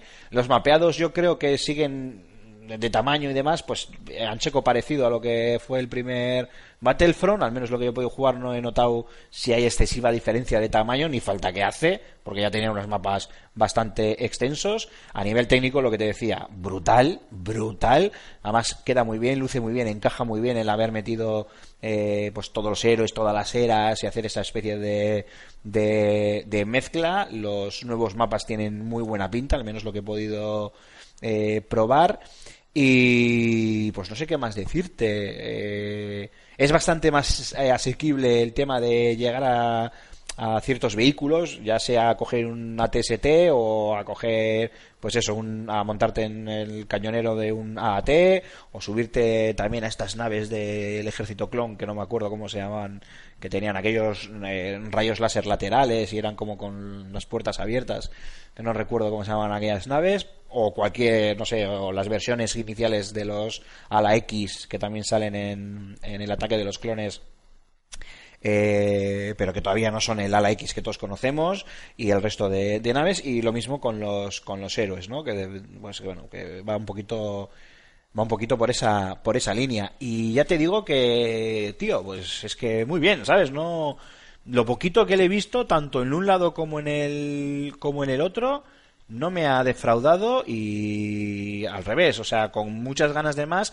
hasta el punto que no es broma, o sea, eh, lo que tengo de, o sea, el Call of Duty que lo tengo ahí, que todos sabéis que soy un mega fan del, del Call of Duty, no lo he tocado por, por precisamente eh, eh, poder jugar un poquito al a, a más títulos no porque se me están acumulando pero poder jugar al, al Battlefront 2 o sea que imagínate. Eh, dicho lo cual no sé si quieres eh, preguntarme más cositas. Sí, una- yo creo que, bueno, uno de los problemas que tuvo la primera entrega, al menos como, como lo veo yo así como consumidor, es que el, el juego daba la sensación de que venía, venía bastante incompleto, ¿no? De que si tú pagabas el pase de temporada, sí que es verdad que venía muchísimo contenido, pero que si no, el juego de base pues se quedaba bastante, bastante corto. ¿Tú crees que este, este, este mismo problema lo va a tener o lo tiene este, este Battlefront 2?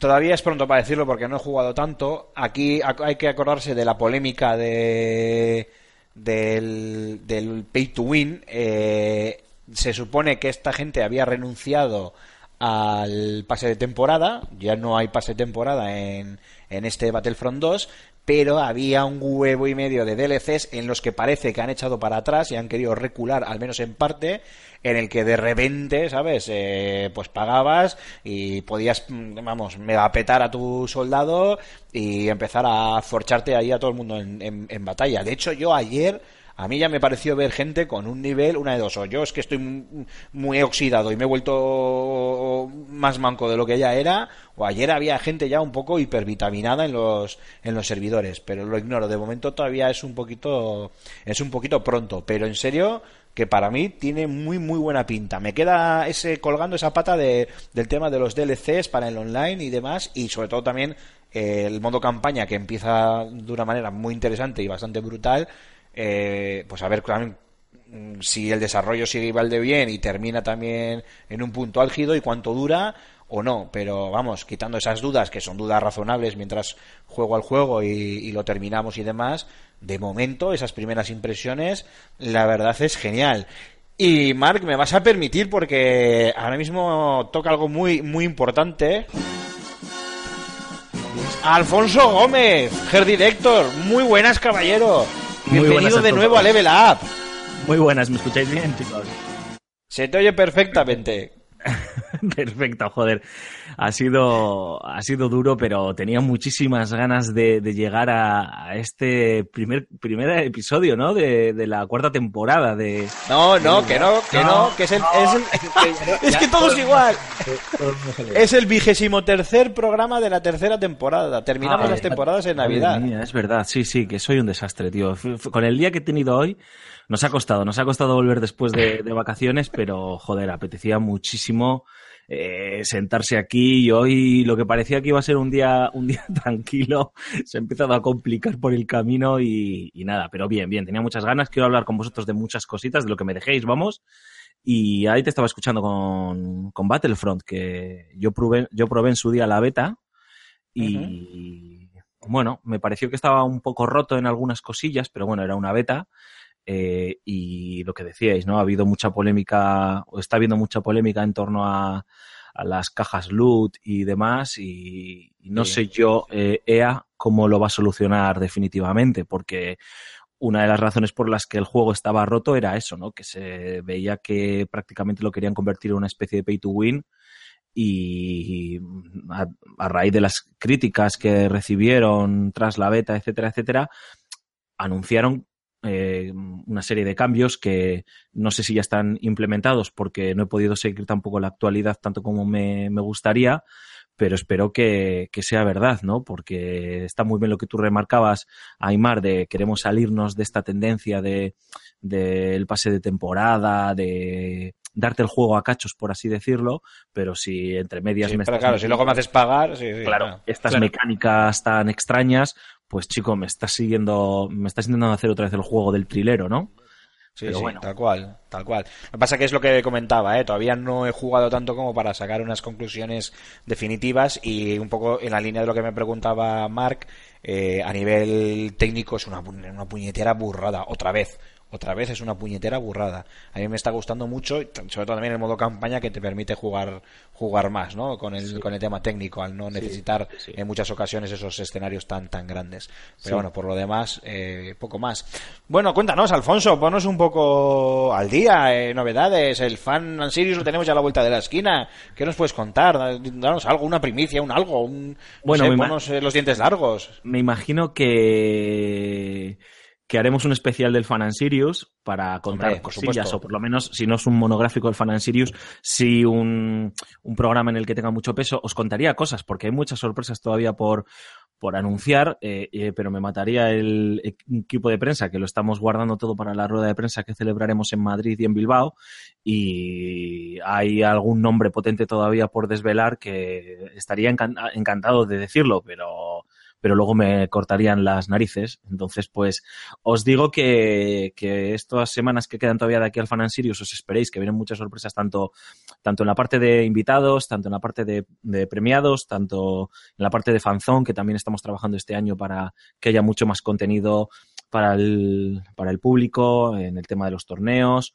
sorpresitas para la gala golfa. La verdad que eh, nos lo hemos tomado con un poco de calma. También nos hemos ido a, a las fechas del puente de diciembre y eso también nos permite trabajar con cierta tranquilidad, pero queda todavía mucha, mucha tralla por desvelar eh, y, y estamos Pero- muy emocionados. Pero Alfonso, como, como miembro del jurado del festival, la pregunta más importante, ¿están llegando ya los maletines o no? Sí, han llegado ya unos cuantos. De hecho, ya han llegado tres o cuatro a la oficina. Y nada, Bien. estoy a la espera de, de escribiros, por un lado, para, para empezar a. Yep. Eh, a pesar de que hay maletines, a pesar de que hay maletines, Sí. os, os Se- mandamos. se te había los- cortado, Alfonso, perdona. ¿Me escucháis ahora ya, chicos? Sí, sí, sí, sí, nada, ha sido un corte repentino, nada, dale. Nada, que digo que a pesar de que, de que hay maletines, también os solemos mandar los juegos para que hagáis el paripé de, de probarlos y demás. La fotito de. Instagram, la fotito de Instagram que tiene que ir, ¿no? De, Mira, que lo voy a jugar, ¿vale? Efectivamente. O bueno, haces lo que quieras, lo usas de posavasos, es simplemente el postureo, porque luego en realidad lo que importa es el, el maletín. No, la verdad es que estamos pendientes también de desvelar los, los nominados. eh, siempre suena atópico. Y mira, lo puedo decir ahora porque, porque mira, es algo que se, se puede contar porque no es una información tampoco muy súper relevante. Pero estamos en un año en el que ha salido muchísimo videojuego muy bueno pero de, de nivel, de títulos que en algunos casos incluso eh, van a marcar el estándar de su propio género. Y, y está siendo, ha sido muy complicado la elección de los nominados porque, claro, mucha gente puede pensar, bueno, pues haces una lista por cada eh, categoría de videojuegos y haces 10 juegos por categoría y pista. Claro, no, eso, eso en realidad no es factible porque, eh, porque eh, al final estamos en una gala que hay que medir los tiempos, no podemos tener eh, 10 juegos por categoría y entonces hay que hacer la criba, ¿no? Y ha sido durito, durito, durito. Bueno, pues eh, que todo ese trabajo tan tan duro que comentas eh, sea para llevar el proyecto una vez más por séptimo año ya consecutivo, a séptimo año, ¿no? Has dicho bien. El séptimo año, sí. Sí, sí, consecutivo, pues llevarlo a buen, a buen puerto, que es lo, que es lo suyo.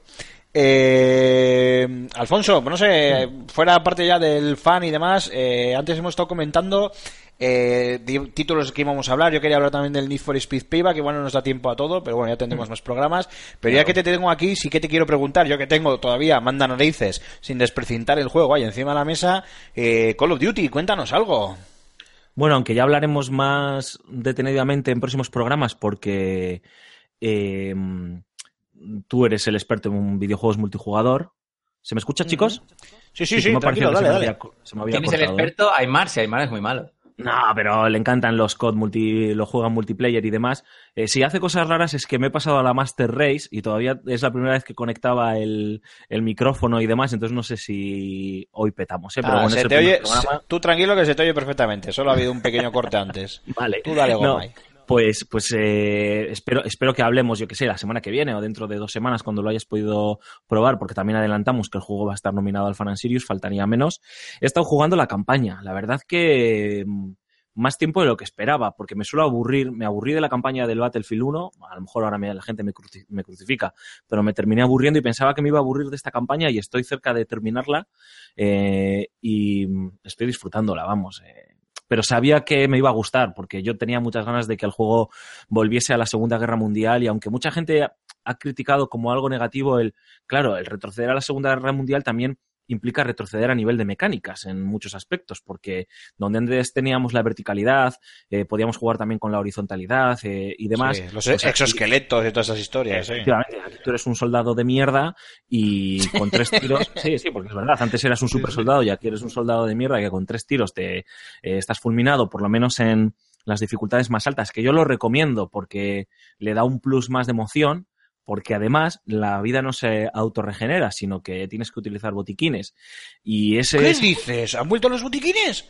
han vuelto a los botiquines y ese sabor, eso le da un saborcillo ¡Oh, qué grande! añejo, ¡Qué, pero además alegría me acabas de dar, majo! Todo está el mundo muy, lo compramos mañana. Está muy, muy bien implementado porque eh, sí que es cierto que en, en según qué partes del escenario te encuentras algún botiquín, también está bien justificado, ¿no? Pues a lo mejor es en las trincheras, en, en una esquina de alguna de las trincheras o lo que sea, pues te puedes encontrar munición y un botiquín y tal, pero no es como antes, ¿no? Que había 500 millones de botiquines o 500 eh, puntos de, de recarga de armamento. Aquí tampoco, aquí eh, el armamento, no te voy a decir que escasea porque no, no es cierto, pero la munición también te lo dan los compañeros. Entonces, con los botiquines pasa algo, algo parecido. Empiezas con un botiquín o dos botiquines y según eh, vas eh, haciendo rachas de, por ejemplo, de, de, de, de muertes, pues se va recargando una barrita en el momento en el que tú le puedes pedir a un compañero eh, que te mande un botiquín, ¿no? El, al sanitario de- del grupo. Entonces le pides al tío bueno, que te lance el botiquín, bueno. Otro te lanza munición, otro te permite utilizar unos prismáticos para, para marcar a, a los enemigos, que en realidad no vale para nada esa mierda, pero bueno, pues eh, de- vale para eso, otro te da granadas y demás, ¿no? Está muy guay porque tiene ese puntito realista y de escuadra que viene a justificar muy bien eh, el componente narrativo del juego de no eres un super soldado, sino sois una escuadra del primer regimiento de infantería de los Estados Unidos, del ejército de los Estados Unidos, y está, en ese aspecto está chachi, ¿no? Está, está muy bien hecho.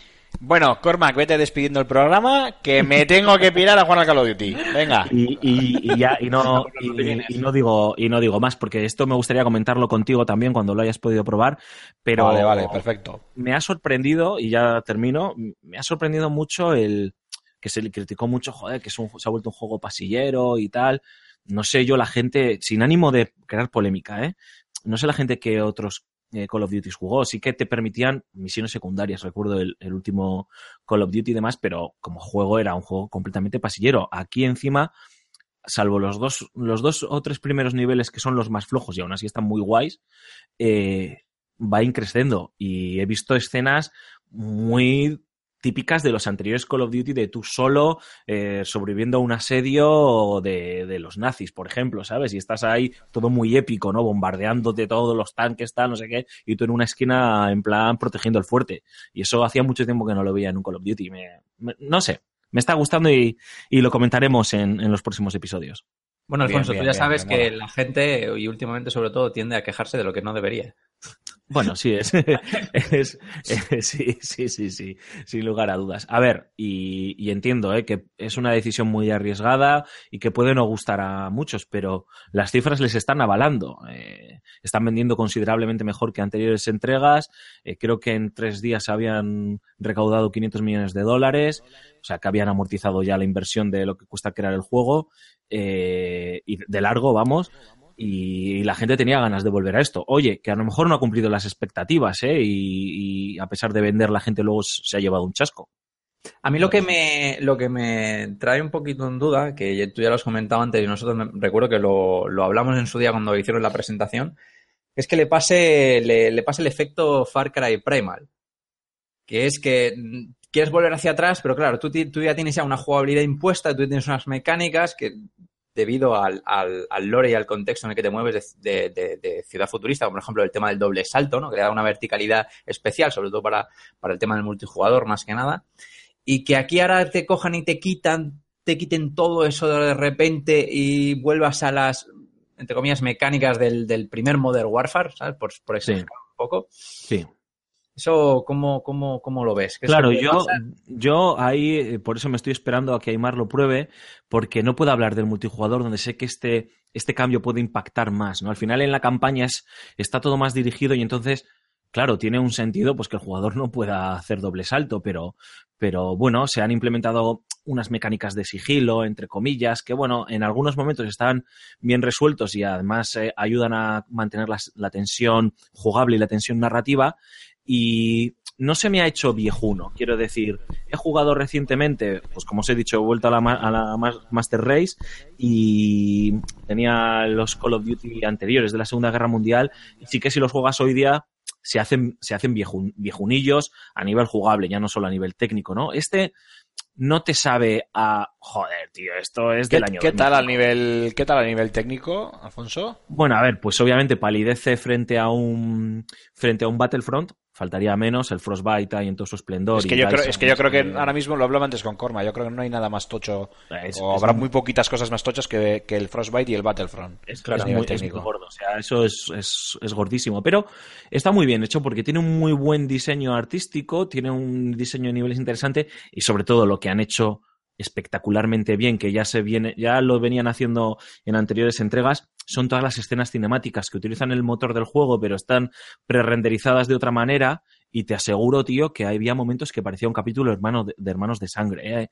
a nivel de motion bueno, capture, de, bueno. de- de Qué filtros y demás. O sea, yo lo veía y decía, uff, esto parece un- una película. Y eso está muy bien. Luego, ya lo que es in-game, pues, mm, a ver, feo no es, no se ve feo, tiene unos efectos de partículas y de iluminación muy chulos y muy espectaculares, pero, macho, a ver si remodelan ya o cambian de motor gráfico, tío, porque empieza a Bueno, un pelín.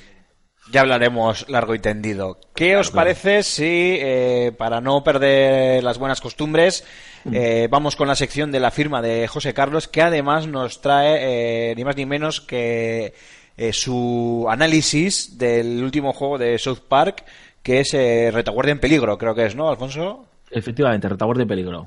Vale, pues si os parece, vamos a escuchar a José Carlos.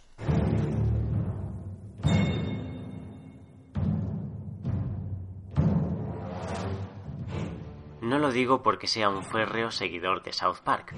La vara de la verdad fue una de las mejores y más divertidas adaptaciones al videojuego, hasta el punto de confluir con la ficción animada en los últimos capítulos de su decimoséptima temporada. La implicación de Trey Parker y Matt Stone no resultó un mero reclamo, sino que escribieron el guion al tiempo que supervisaban cada frame. Obsidian fue un mero elemento conductor, combates por turnos mediante, de forma que todo el peso recayese en Cartman y compañía. El éxito de crítica y público hizo inevitable el anuncio de una secuela, aunque tales precedentes sembraron dudas. ¿Darían con la tecla una vez más? No el estudio californiano, del que Ubisoft prescindió en favor de su filial de San Francisco. Supimos de Retaguardia en peligro durante la Electronic Entertainment Expo de 2016, pero su fecha de lanzamiento fue postergándose hasta lo preocupante. Alcanzados los títulos de crédito, podemos llamar a la calma. Los aficionados de South Park recibirán una dosis pura de chascarrillos escatológicos y sátira social. Si la vara de la verdad se inspiraba en fantasías épicas como El Señor de los Anillos, The Fractured But se fija en la nueva tendencia del cine comercial, la convergencia entre superhéroes. El filón de Marvel con los Vengadores y los infructuosos intentos de DC Comics respecto a la Liga de la Justicia son una referencia constante durante la veintena de horas que pasaréis a los mandos. La aventura comienza justo al término del primer juego, con el niño nuevo como protagonista. Personalizado nuestro avatar y elegido el nivel de dificultad, no tan sorprendidos, tristemente, de que un tono de piel oscuro equivalga a mayores retos, ingresamos en Mapache y Amigos, coalición comandada por el irreductible Eric Carman. Nuestra misión es encontrar a un gato perdido y hacernos con la recompensa, interponiéndose los llamados colegas de la libertad. Ningún bando conoce la verdadera magnitud de cuanto ocurre en el pueblo más controvertido de Colorado.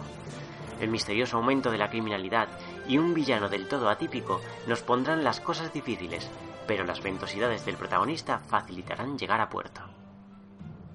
A este último respecto, no faltan Morgan Freeman en los viajes espaciotemporales a que alude el título en inglés, pero no desvelaremos más. Y es que aunque se haya optado por un formato de RPG táctico, el verdadero aliciente del juego es ir descubriendo su historia, cómo los hechos más inverosímiles y perturbadores cobran sentido al final del día. Es algo a lo que Parker y Stone nos tienen acostumbrados. Secundarios de pacotilla que se convierten en actores principales, gags que acaban protagonizando su propio arco argumental. Con el paso de las temporadas, South Park ha conformado un vasto universo en el que sus seguidores se sienten como en casa. Repite el mapeado original, lo que diluye el factor sorpresa, pero cada establecimiento se copa de guiños inéditos y su clientela reacciona de modo distinto conforme transcurren los acontecimientos. Os sorprenderéis visitando rincones de la vara de la verdad que no juegan un papel en la trama, pero motivan jocosas rupturas de la cuarta pared. Las más durante los enfrentamientos, cuando los personajes espetan frases como esto no es un JRPG o tu turno ahora pertenece a Mapache amigos. El cambio más evidente de esta entrega reside en el sistema de combate. Siguen presentes los turnos, pero sobre una cuadrícula por la que cada héroe se mueve a su ritmo. De igual modo, los ataques presentan diferente alcance, lo que obliga a componer nuestro equipo con expertos del cuerpo a cuerpo y quienes gustan de poner distancia.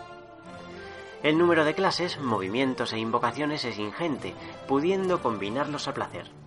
El resultado es una profundidad mayor que la del primer juego, aunque muy alejada de las grandes propuestas del género, lo que desmotivará a sus incondicionales.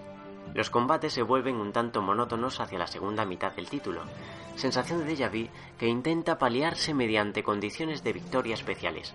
Por ejemplo, algunos jefes ejecutan ataques demoledores sobre cierto segmento del escenario, al transcurrir X segundos y a independencia del turno en curso. Estas refriegas son las menos y el nivel de dificultad general se ha reducido, tal vez como compensación a los espectadores de la serie que se acerquen sin demasiada experiencia en derivados de Fire Emblem. A las peleas se suman rompecabezas en los que colaborar con nuestros aliados.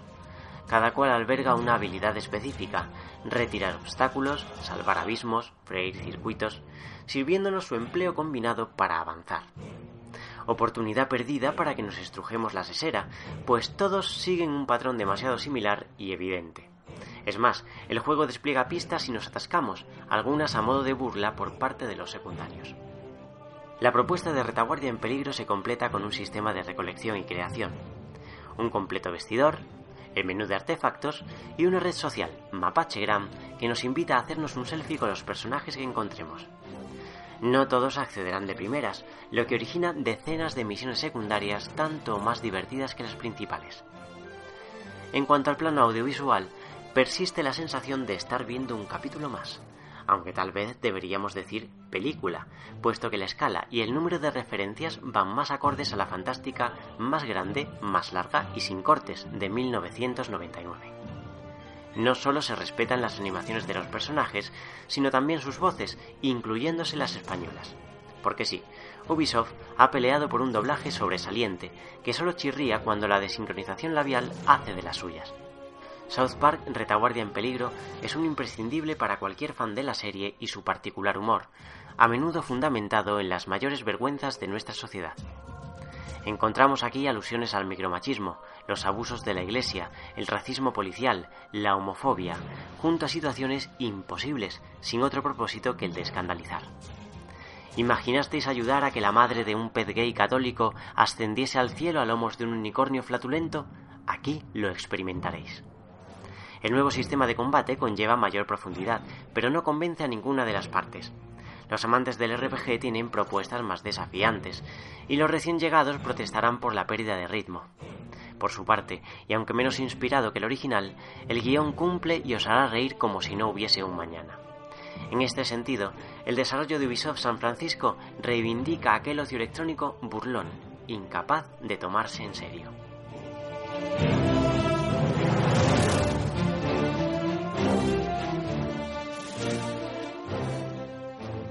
Bueno, y después de, de escuchar la firma uno- un programa más, eh, ahora con esta vuelta después del verano, pues después del verano estamos en, en- casi ya en invierno, nos hemos tomado un verano muy, muy, muy de Bilbao, ¿sabes? Hay seis meses y esas cosas.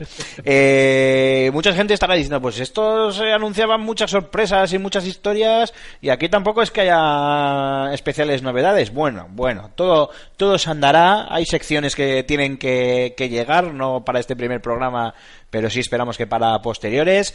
Eh, estamos trabajando también en el formato en directo siempre que pues que la técnica, el tiempo y la disponibilidad de la gente nos lo, nos lo permita. Y también alguna otra novedad, y en este caso te tengo que dar eh, la batuta a ti, Mark. Eh, para el tema del rincón del oyente y para que nuestros queridos oyentes se pongan en contacto con nosotros. Adelanto de antemano que no es Ask, ¿eh? ya os podéis olvidar ya de la cuenta que, yo creo que ya ni la abrimos. O sea, Ni no, Curious Cat no- tampoco. Yo creo que no hemos podemos poner- las contraseñas y todo, macho. Sí, sí, no creo que eso, yo no creo que ni que podamos ni que podamos entrar. Eh, Marc, te paso la batuta, Rincón del Oyente. Eh, cuéntanos qué han comentado durante el verano nuestros queridos escuchantes y además te doy el gran honor de que anuncies tú las eh, grandes novedades para este final de temporada y todas las que vengan después, claro. Vale, eh, empiezo con el rincón del oyente. Nos vamos a los comentarios de iBox porque en YouTube no ha habido, así que lo tenemos más, eh, más fácil. Joseillo32, los voy a leer todos literal, porque venimos con muchísimo retraso y esto hay que suplirlo de alguna manera. Grandes Oye, sin insultar, ¿eh? Bueno, venga, Venga, grandes chiste de Arevalo, venga, dale ahí. Ay. Dice, gran despedida de temporada. A nivel que en general creo que lo que nos espera después del verano va a ser bastante guapo. Y lo está siendo, la verdad. Al margen de Correcto. la consola que tengamos, una pena de Microsoft no nos rematase el E3 con alguna IP nueva y exclusiva. Pues hicieron una buena conferencia en el E3, mejor que la de sus competidores. Pese a lo que diga Mark. Ja, ja, ja. Como usuario de One, a mí que me llamen tonto, pero me siento muy cómodo con lo que ofrece, tanto juegos como servicios. Estoy de acuerdo en lo que pedimos todos, una IP nueva. No me cansaré de decir que este era el E3 de Scalebound, lo demás me ha gustado también. Y saco una conclusión clara de ambas compañías o máquinas. Acabaré comprando tanto PS4 como Switch. No sé cuándo, pero las compraré.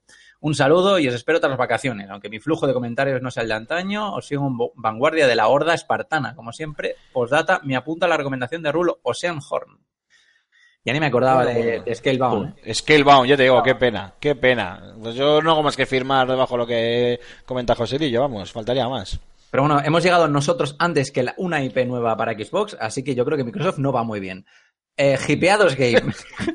Saludos, colegas podcasteros. Hasta fin de año tenemos grandes títulos para meterles horas, tales como Cuphead, Super Lucky Tail, los dos Sonic, Mario Odyssey, Xenoblade, Uncharted.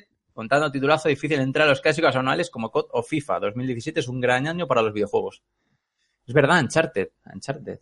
Lo- lástima Sí, que y- este, este y verano... Y, y Cuphead, que vendió un millón de copias en cero coma. Sí. en nada. En, no sé, no, no, no recuerdo, pero no sé si en 48 horas o en 72 horas. O... No me acuerdo, no me acuerdo. Pero muy rápido, vendió muy Lástima rápido. Este, este verano ha estado súper mega cargadito, pero no, no hemos podido hablar de, de esos juegos en, aquí. Pero bueno. Sí, se podrán comentar ¿eh? a lo largo de lo que queda de año, vamos. Sí, sí, Venga. sí, sí, hay tiempo, hay, hay tiempo, hay tiempo. Sigue. Francisco, Francisco Javier Montes Martín dice, un nuevo oyente encantado de encontrar esta tertulia hasta la próxima temporada. el, el pobre, Francisco que llegaste y te, te has tenido que esperar cuatro meses. Espero que no se haya quedado como Jack Nicholson en el resplandor. esperando. Me lo estaba imaginando así al pobre hombre, en plan. Estos, Ya te digo. estos gañanes, ¿qué coño, tío? No, no, yo creo que Estaré escuchando, estaré escuchando ahora, no sé, el podcast en el que hablábamos del lanzamiento del Skyrim o alguno de estos. Así, tío. Para quitarse el mono, algo ¿eh? así. No, no, yo creo que ha sido inteligente. Yo creo que ha sido inteligente y se ha alargado. Sí, seguramente. tío. Hay, hay vida más allá de Level Up, de verdad. ¿eh? Sí, sí, o ha montado uno propio, que vamos, para hacerlo mejor lo tiene fácil. Eh, Sergi Caballero Díaz dice, ¿volvéis o qué? ya estamos aquí, Sergi. No, ya no. estamos aquí. Sea, alguno, yo, eh, Mark, yo te digo, alguno mañana, cuando vea que se le actualiza el iBox y le salta el aviso de, No sé de que, que- hay un programa nuevo de Level Up, le da un infarto. Va a decir, de la esto es misma. 28 de, joder, teníamos que haber vuelto el 28 de diciembre, tío. Ya te digo. y decimos que cambiamos el- el- la temática de Level Up de videojuegos a, no sé, eh, consejos de consejos de pedicura. Joder, eso ya, sí. Consejos de Dale, cuidado. Mar, dale. Venga, Jericho, Dale, Mark. Jericho 156 pregunta también que cuando volvemos. Eh, Pues lo mismo. Ayahuasca dice, ¿volverán las oscuras golondrinas en tu balcón? es que- a es que- sus nidos a colgar. Y los sé ni me- Es que es para canearnos. La es gente- para canearnos. La gente se merece un aplauso muy fuerte y porque es verdad, tío. Nos han perseguido por iVoox, nos han tuiteado. Bravo. Son, son, los espartanos son auténticos. Ya te digo, ya te digo. Y fieles hasta la muerte, ¿eh? Yo te digo que estamos cinco años sin emitir el programa y nos siguen preguntando, oye, ¿el siguiente para cuándo? Manda huevos, tío, qué grandes. ¿Qué más, Mark? Anónimo, eh, gran escritor, mejor persona, dice, jóvenes, hace poco encontré su podcast y es excelente, informativo, muy ameno y divertido. Una tristeza que solo haya hasta el 3 Cross 22, así que me pude escuchar podcasts anteriores. Mira, este te ha hecho caso, Aymar. En algunos advierten la falta de comentarios. Ánimo, por cada comentario positivo haremos otros miles disfrutando su programa, pero sin comentar. Jo, tío. Gracias, cosas. Anome. Oye, eso de jóvenes, eh, eh, ¿por qué lo dice? ¿Por mí solo? Pues probablemente por ti, porque por mí no creo. el resto, sí, son unos viejunos todos. Y eh, nos vuelve a decir, eh, por cierto, saludos desde México. Qué grande. Muy bien. Saludos. KW, KW71. Un saludo a nuestros cuates mexicanos. Jo, tío, Sí. tenías que hacerlo en el programa en que volvemos. Que sí, joder, cago en diez, Hay que hacer un poco... Es que tenéis, ventaja. podéis hacer esas cosas porque tenéis ventaja. El acento vasco es el más difícil de imitar. El Efectivamente. acento, Los sí, españoles. sí. El acento vasco no existe, simplemente hay que eh, decir muchos tacos y gritar. Ya está. Es eso, es, es- eso es todo, es lo que hace Carralejalde, tío. Es, es- es así. Como la hostia, joder. No sé, no lo sé. Ya está, tal cual, tal cual. ¿Qué más? ¿Hay algo Vale, más? pues. No, ya está. La Bueno, pues no tengo por aquí un redoble de campanas o algo, no de, de tambores, no de campanas, coño. No, bueno, pues nada, dale, No Marc. falta. Venga. A ver, ah, voy a hacer ahora un poco de Peter Moliné. Que se recordáis. Ese, El Milo. sí, el Milo. Voy a hacer un poco de Milo. El otro día vi un tuit, vi un tuit de la cuenta parodia de Peter Moline que decía, hoy Milo hubiese cumplido 26 años. Hijo de puta, tío, el Moline, chaval. La madre que lo parió. Eh, un saludo, Peter, eh, que sé que viniste al fan y somos muy colegas. Sí, Pero- sí, un brazo. No, sí, a España ha venido, ha venido un par de veces y la verdad es que es buen tío, ¿eh? se pone ahí con los fans a firmarle cosas y bueno, pero bueno, ¿Cómo que, a, ¿Cómo que a España? Que esto es Bilbao, ¿eh? Que también nosotros queremos independencia. Ahí va a vamos, a decir- montar- vamos a montar el pollo ya. de- Vamos a Iba a terminar decir- de montar. Iba a decir que a Barcelona también ha venido, pero eso tampoco es España ahora. Vosotros, vosotros montad el pollo. Venga. Que no, nos quedan oyentes y vamos a terminar de joderlo. Es verdad. no, nos, nos van a meter la 155 y nos chapan el, el podcast. Efectivamente, se convierte esto en Meri Podcast. Venga, chavales. Joder, cómo no sé qué era, no, no sé qué era, qué era peor. Bueno, a ver. Iba, lo que iba a decir, voy a hacer un poco de Peter Molyneux y voy a decir que vamos a intentar una cosa que depende, va a depender única y exclusivamente de, de vosotros, los escuchantes. Porque eh, hemos conseguido, o Aymar, con sus trucos de mago de informático de medio pelo, ha conseguido un eh, número de Mira que es imbécil. pero no me cortes la magia, un número de WhatsApp en el que nos podéis mandar de todo. Nos podéis mandar nudes, audios, mensajes de WhatsApp, llamarnos, llamar no podéis, eso sí. Pero, pero nudes los que, los que, los que queráis. Y vamos, y vamos, para que nos podáis mandar, para complementar los directos, sobre todo, y podáis mandar mensajes a partir de, de ahí, audios que nosotros los ponemos en directo, antes que incluso confiar en el chat de YouTube, que sabemos que es un poquito, poquito cutre. Pero estaría bien que si esto os gusta y funciona, mm, con eso podemos hacer muchas virguerías. Hombre, a ver, Bueno, a ver, yo- pregunto, a Aymar las dudas Si me permitís, si me permitís, eh, por hacer un pequeño inciso, porque es que ma- eh, eh, Cormac acaba de abrir la caja de Pandora y los hijos de puta de nuestros oyentes nos van a trolear y me van a trolear de, de- como cosa mala. Quiero un nude Entonces, de ayahuasca. Tro- trolearme lo que queráis, porque ya sé que va a caer un montón de mierda al, WhatsApp, pero por favor os lo pido, los que queráis dejarnos vuestros comentarios, eh, mandarnos un audio, un audio cortito de 30 segundos, 40 segundos, al minuto como mucho, que nosotros, ya sea en directo, como bien ha dicho Mark, o ya sea en- con un programa en diferido, o sea, a la semana siguiente, os vamos a pinchar en, en el programa, vais a salir en, en antena y responderemos a vuestras preguntas, a vuestras dudas, o compartís, oye, queréis dejarnos una opinión, o queréis, eh, eh, no sé, rebatirnos algo que hayamos dicho, queréis aportarnos un dato, queréis preguntar lo que sea, pues adelante, a poder ser eso, una nota de audio al WhatsApp que ahora os va a decir eh, Mark, y luego ya nos podéis trolear también todo lo que queráis. En verdad, el, el verdadero motivo de todo esto es que queremos escuchar un audio de Arquez. Ostras. correcto, correcto, correcto. Arquez es el único oyente de Leblanc que tiene potestad para mandarnos audios Que de tiene minutos si quiere. 280 caracteres. Sí, 280 caracteres. que además se, agra- se agradece, sobre todo para los directos, como, como ayuda técnica, eh, que cuando mandéis el audio, que el que se, se va a tragar la chapa antes de enchufarlo va a ser Aymar, si podéis mandar un, una breve línea diciendo, pues es, es una opinión sobre el tema tal que habéis comentado. O es una pregunta para Raúl sobre no sé qué, así más allá de que luego Aymar lo va a escuchar para que de verdad no sois vosotros tirando un eructo o cosas de esas, pues le va a ayudar también para clasificarlo, ¿no? Para decir, vale, este audio es sobre el tema que acaban de comentar del Call of Duty, pues lo, ya lo tiene controlado, ¿no? Aunque luego se organizará, pero de un vistazo también le puede ayudar, así nos hacéis la vida más fácil. Y si va- ya decís- nos decís vuestro nombre, pues ya sería la Perfecto. bomba también. Perfecto. Eh, dicho esto, Marc, por favor, si eres tan amable de facilitar eh, por primera vez y en exclusiva en Level Up el número de teléfono del WhatsApp del programa, dale duro. Podéis enviarnos mensajes al 635 14 43 66. Repito, 635 14 43 66. 635 14 43 66. Queridos oyentes, importante, apuntaros ese número, el número del WhatsApp del programa, el 635 14 43 66. Lo colgaremos en redes sociales, lo postearemos en Twitter, daremos el coñazo con ese número día sí, día también en cada programa, pero lo digo una vez más, 635 14 43 66.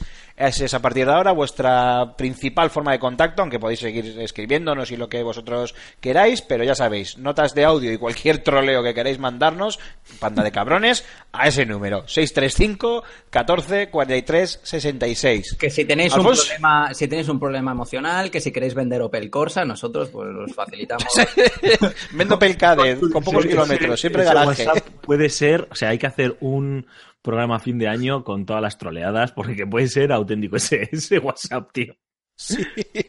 Aquí con sus Ya lo- bueno, ya, os- ya os iré, ya os iré pasando cositas por el otro, por el otro grupo. Vaya por delante, yo esto lo voy a avisar. El, eh, yo tengo un móvil de doble tarjeta, de doble SIM, y por lo tanto tengo las dos SIM metidas en mi teléfono móvil.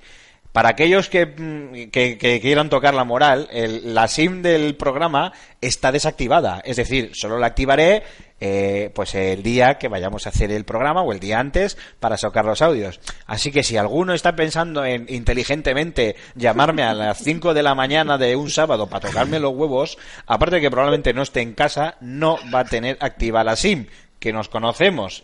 Y esto también lo digo por vosotros, ¿eh? que sois unos cabrones. Y lo digo Para- por Alfonso, por Mar, por Julen, por, por Rulo y por Antonio y por todos, que luego, cabrones, sois los primeros en que me vais a trolear. van que a yo. preguntar, van a preguntar si aquí lavas la ropa o eres un guarro. Esas cosas. Eso, sí, tal cual. Alfonso Gómez, eh, un placer haberte tenido de nuevo en el retorno de esta tercera, para el final de esta tercera temporada de Level Up. Nos escuchamos la semana que viene, ¿verdad? Sí, claro, un placer enorme. eh, enhorabuena por el programa. Tenía que hacer la coña. Eh, me gusta. Me gusta mucho mm, incorporarme de tertuliano, tío, porque parece que si eres tertuliano eres alguien que tiene cosas importantes que decir, porque eso de dirigir como que no mola, ¿no? En plan, El dirigir es como el que no dice nada nunca. Eh, tío, eh, eh, tío, el estatus- de tertuliano da caché. Mira el Hombre, claro. con eh, mira el Sortres con Carlos Herrera en la primera, la televisión pública que pagamos Madre todos mía. para Vaya- hablar vaya- de sexismo. Vaya, Ojo, vaya- cuidado, vaya- eh. vaya 150, sí, con Santiago Segura, sí. Vaya Madre mía. 155 nos van a meter. que, Nada, pasa nada. Que nada, oye, que en serio, de verdad, estoy súper contento y emocionado por esta nueva etapa. Sé que además está en muy buenas manos nuevamente contigo al frente y sobre todo, y agradecer la fidelidad de nuestros oyentes, que sois, sois al final el, el motor de, de todo esto y pediros disculpas por, por el retraso. Mar Fernández, Cormac, muchísimas gracias. Tú sí que no fallas ni un puñetero programa, eres un crack. Y te cedo de nuevo la batuta, porque a falta de rulo te toca ti despedir el programa. Así que adelante, chacho, un abrazo. Lo de no fallar, no sé si es que soy un crack o que no tengo mucha vida. Pero bueno, voy a dejarlo ahí. Más bien lo segundo. Esto es como. Bueno, pero esto, es- esto hay que tener en cuenta que esto es como, como cuando te compras un coche. Lo difícil no es comprártelo, sino mantenerlo. Y lo dice el que no tiene coche del grupo, ¿vale? Así que nada, pasamos a las redes sociales. Joder, soy, soy vuestro secretario. ¿Qué pasa? Y no me- no No está rulo, tío, o sea... me, me pagáis con likes y a veces me mandáis juegos. Me, me mandáis musus, como, como Aymar, soy sustituto de Aymar para los musus. Bueno, eh, recordad que para contactarnos con nosotros, bueno, primero os- os- nos hacéis una visita en la página web, en fsgamer.com, que ahí como van a estar las principales novedades del Fan and Serious eh, Game Festival, en el que yo voy a estar, soy el primer nombre importante de los que tenía que anunciar Alfonso, yo voy a estar, voy a estar peleando por saco, y destruyendo el evento y ese tipo de cosas. Si alguien se hace un Literalmente, selfie además. contigo, Sí, si alguien sí. se hace un selfie contigo, en plan, hostias, eres, eres Cormac eh, de Level Up, te invito a una mariscada. Pero Joder, le van a que- quedar. Tú cállate que, ya, que de momento ya tengo que pagar yo una. Tiene que tuitearlo, o sea, en plan tuitearlo y, y que se vea. Y a ver, eh, esto no puede ser en plan que te pares con cualquiera y le digas, oye, sácate una foto conmigo y tuitea esta mierda. Esto, voy a idear un sistema para autentificar que eso no es una joda de videomatch. Pues nada, podéis pagarle un viaje al- a este usuario de Anónimo de México para que se venga y tal, y ya si os sale caro también. Pero bueno, eh, también estamos en, en- estamos en Facebook, aunque no lo miramos mucho, la verdad. No sé quién es el que se ocupa de las redes sociales, pero la verdad es que una colleja José buena. José Carlos. José Carlos. Entonces, José, ya tiene-. José Carlos yo creo que es el que Sí. acumula, el- el- Sí, yo creo tú- que es el que acumula el trabajo de toda la revista. Eso te iba a decir, tú dale collejas a José Carlos, al pobre, encima. Pues igual si te caza en Bilbao, la mariscada te la llevas, pero a hostias. Eh, O una ensalada de puntazos. Y tenemos Ya Twitter. te digo. Twitter sí que lo miramos. En Twitter sí que estamos atentos. Así que nada, pasaros por allí y no sé, soltarnos alguna troleada o, o algún mensaje directo amenazando de muerte a Aymar porque me debe una mariscada y tal. Tipo de cosas. No, no, yo, yo soy un Lannister, chaval. Siempre pago mis deudas, no te preocupes. Cuando vengas a Bilbao, Es te vas, a ir de aquí haciendo, te vas a ir de aquí haciendo el cangrejo, caminando hacia atrás, hijo puta. Es Ya verdad. verás. Bueno, y lo dicho, recordamos el número de contacto. Marc, ¿a qué número tienen que mandarnos sus notas de audio? Lo he borrado. Está borrado. Al 635 14 43 66. Ahí tenéis, queridos oyentes, para que nos mandéis todo lo que queráis. Dicho lo cual, eh, muchísimas gracias de parte de este vuestro humilde servidor. Muchas gracias por seguir estando ahí, por aguantarnos, por habernos esperado tanto tiempo. Esperamos de verdad, de corazón, que merezca la pena. Vamos a intentar darle más ritmo y más caña a, este final de la tercera temporada y, por supuesto, a la, a la cuarta, a la quinta y todas las que vengan eh, posteriormente. Y nada, agradeceros muchísimo que estéis ahí una semana más y emplazaros a la semana que viene, en donde intentaremos hacerlo más grande, pero no mejor porque es, es imposible, como dice el gran Wyoming. Un abrazo, un saludo, adiós a todos.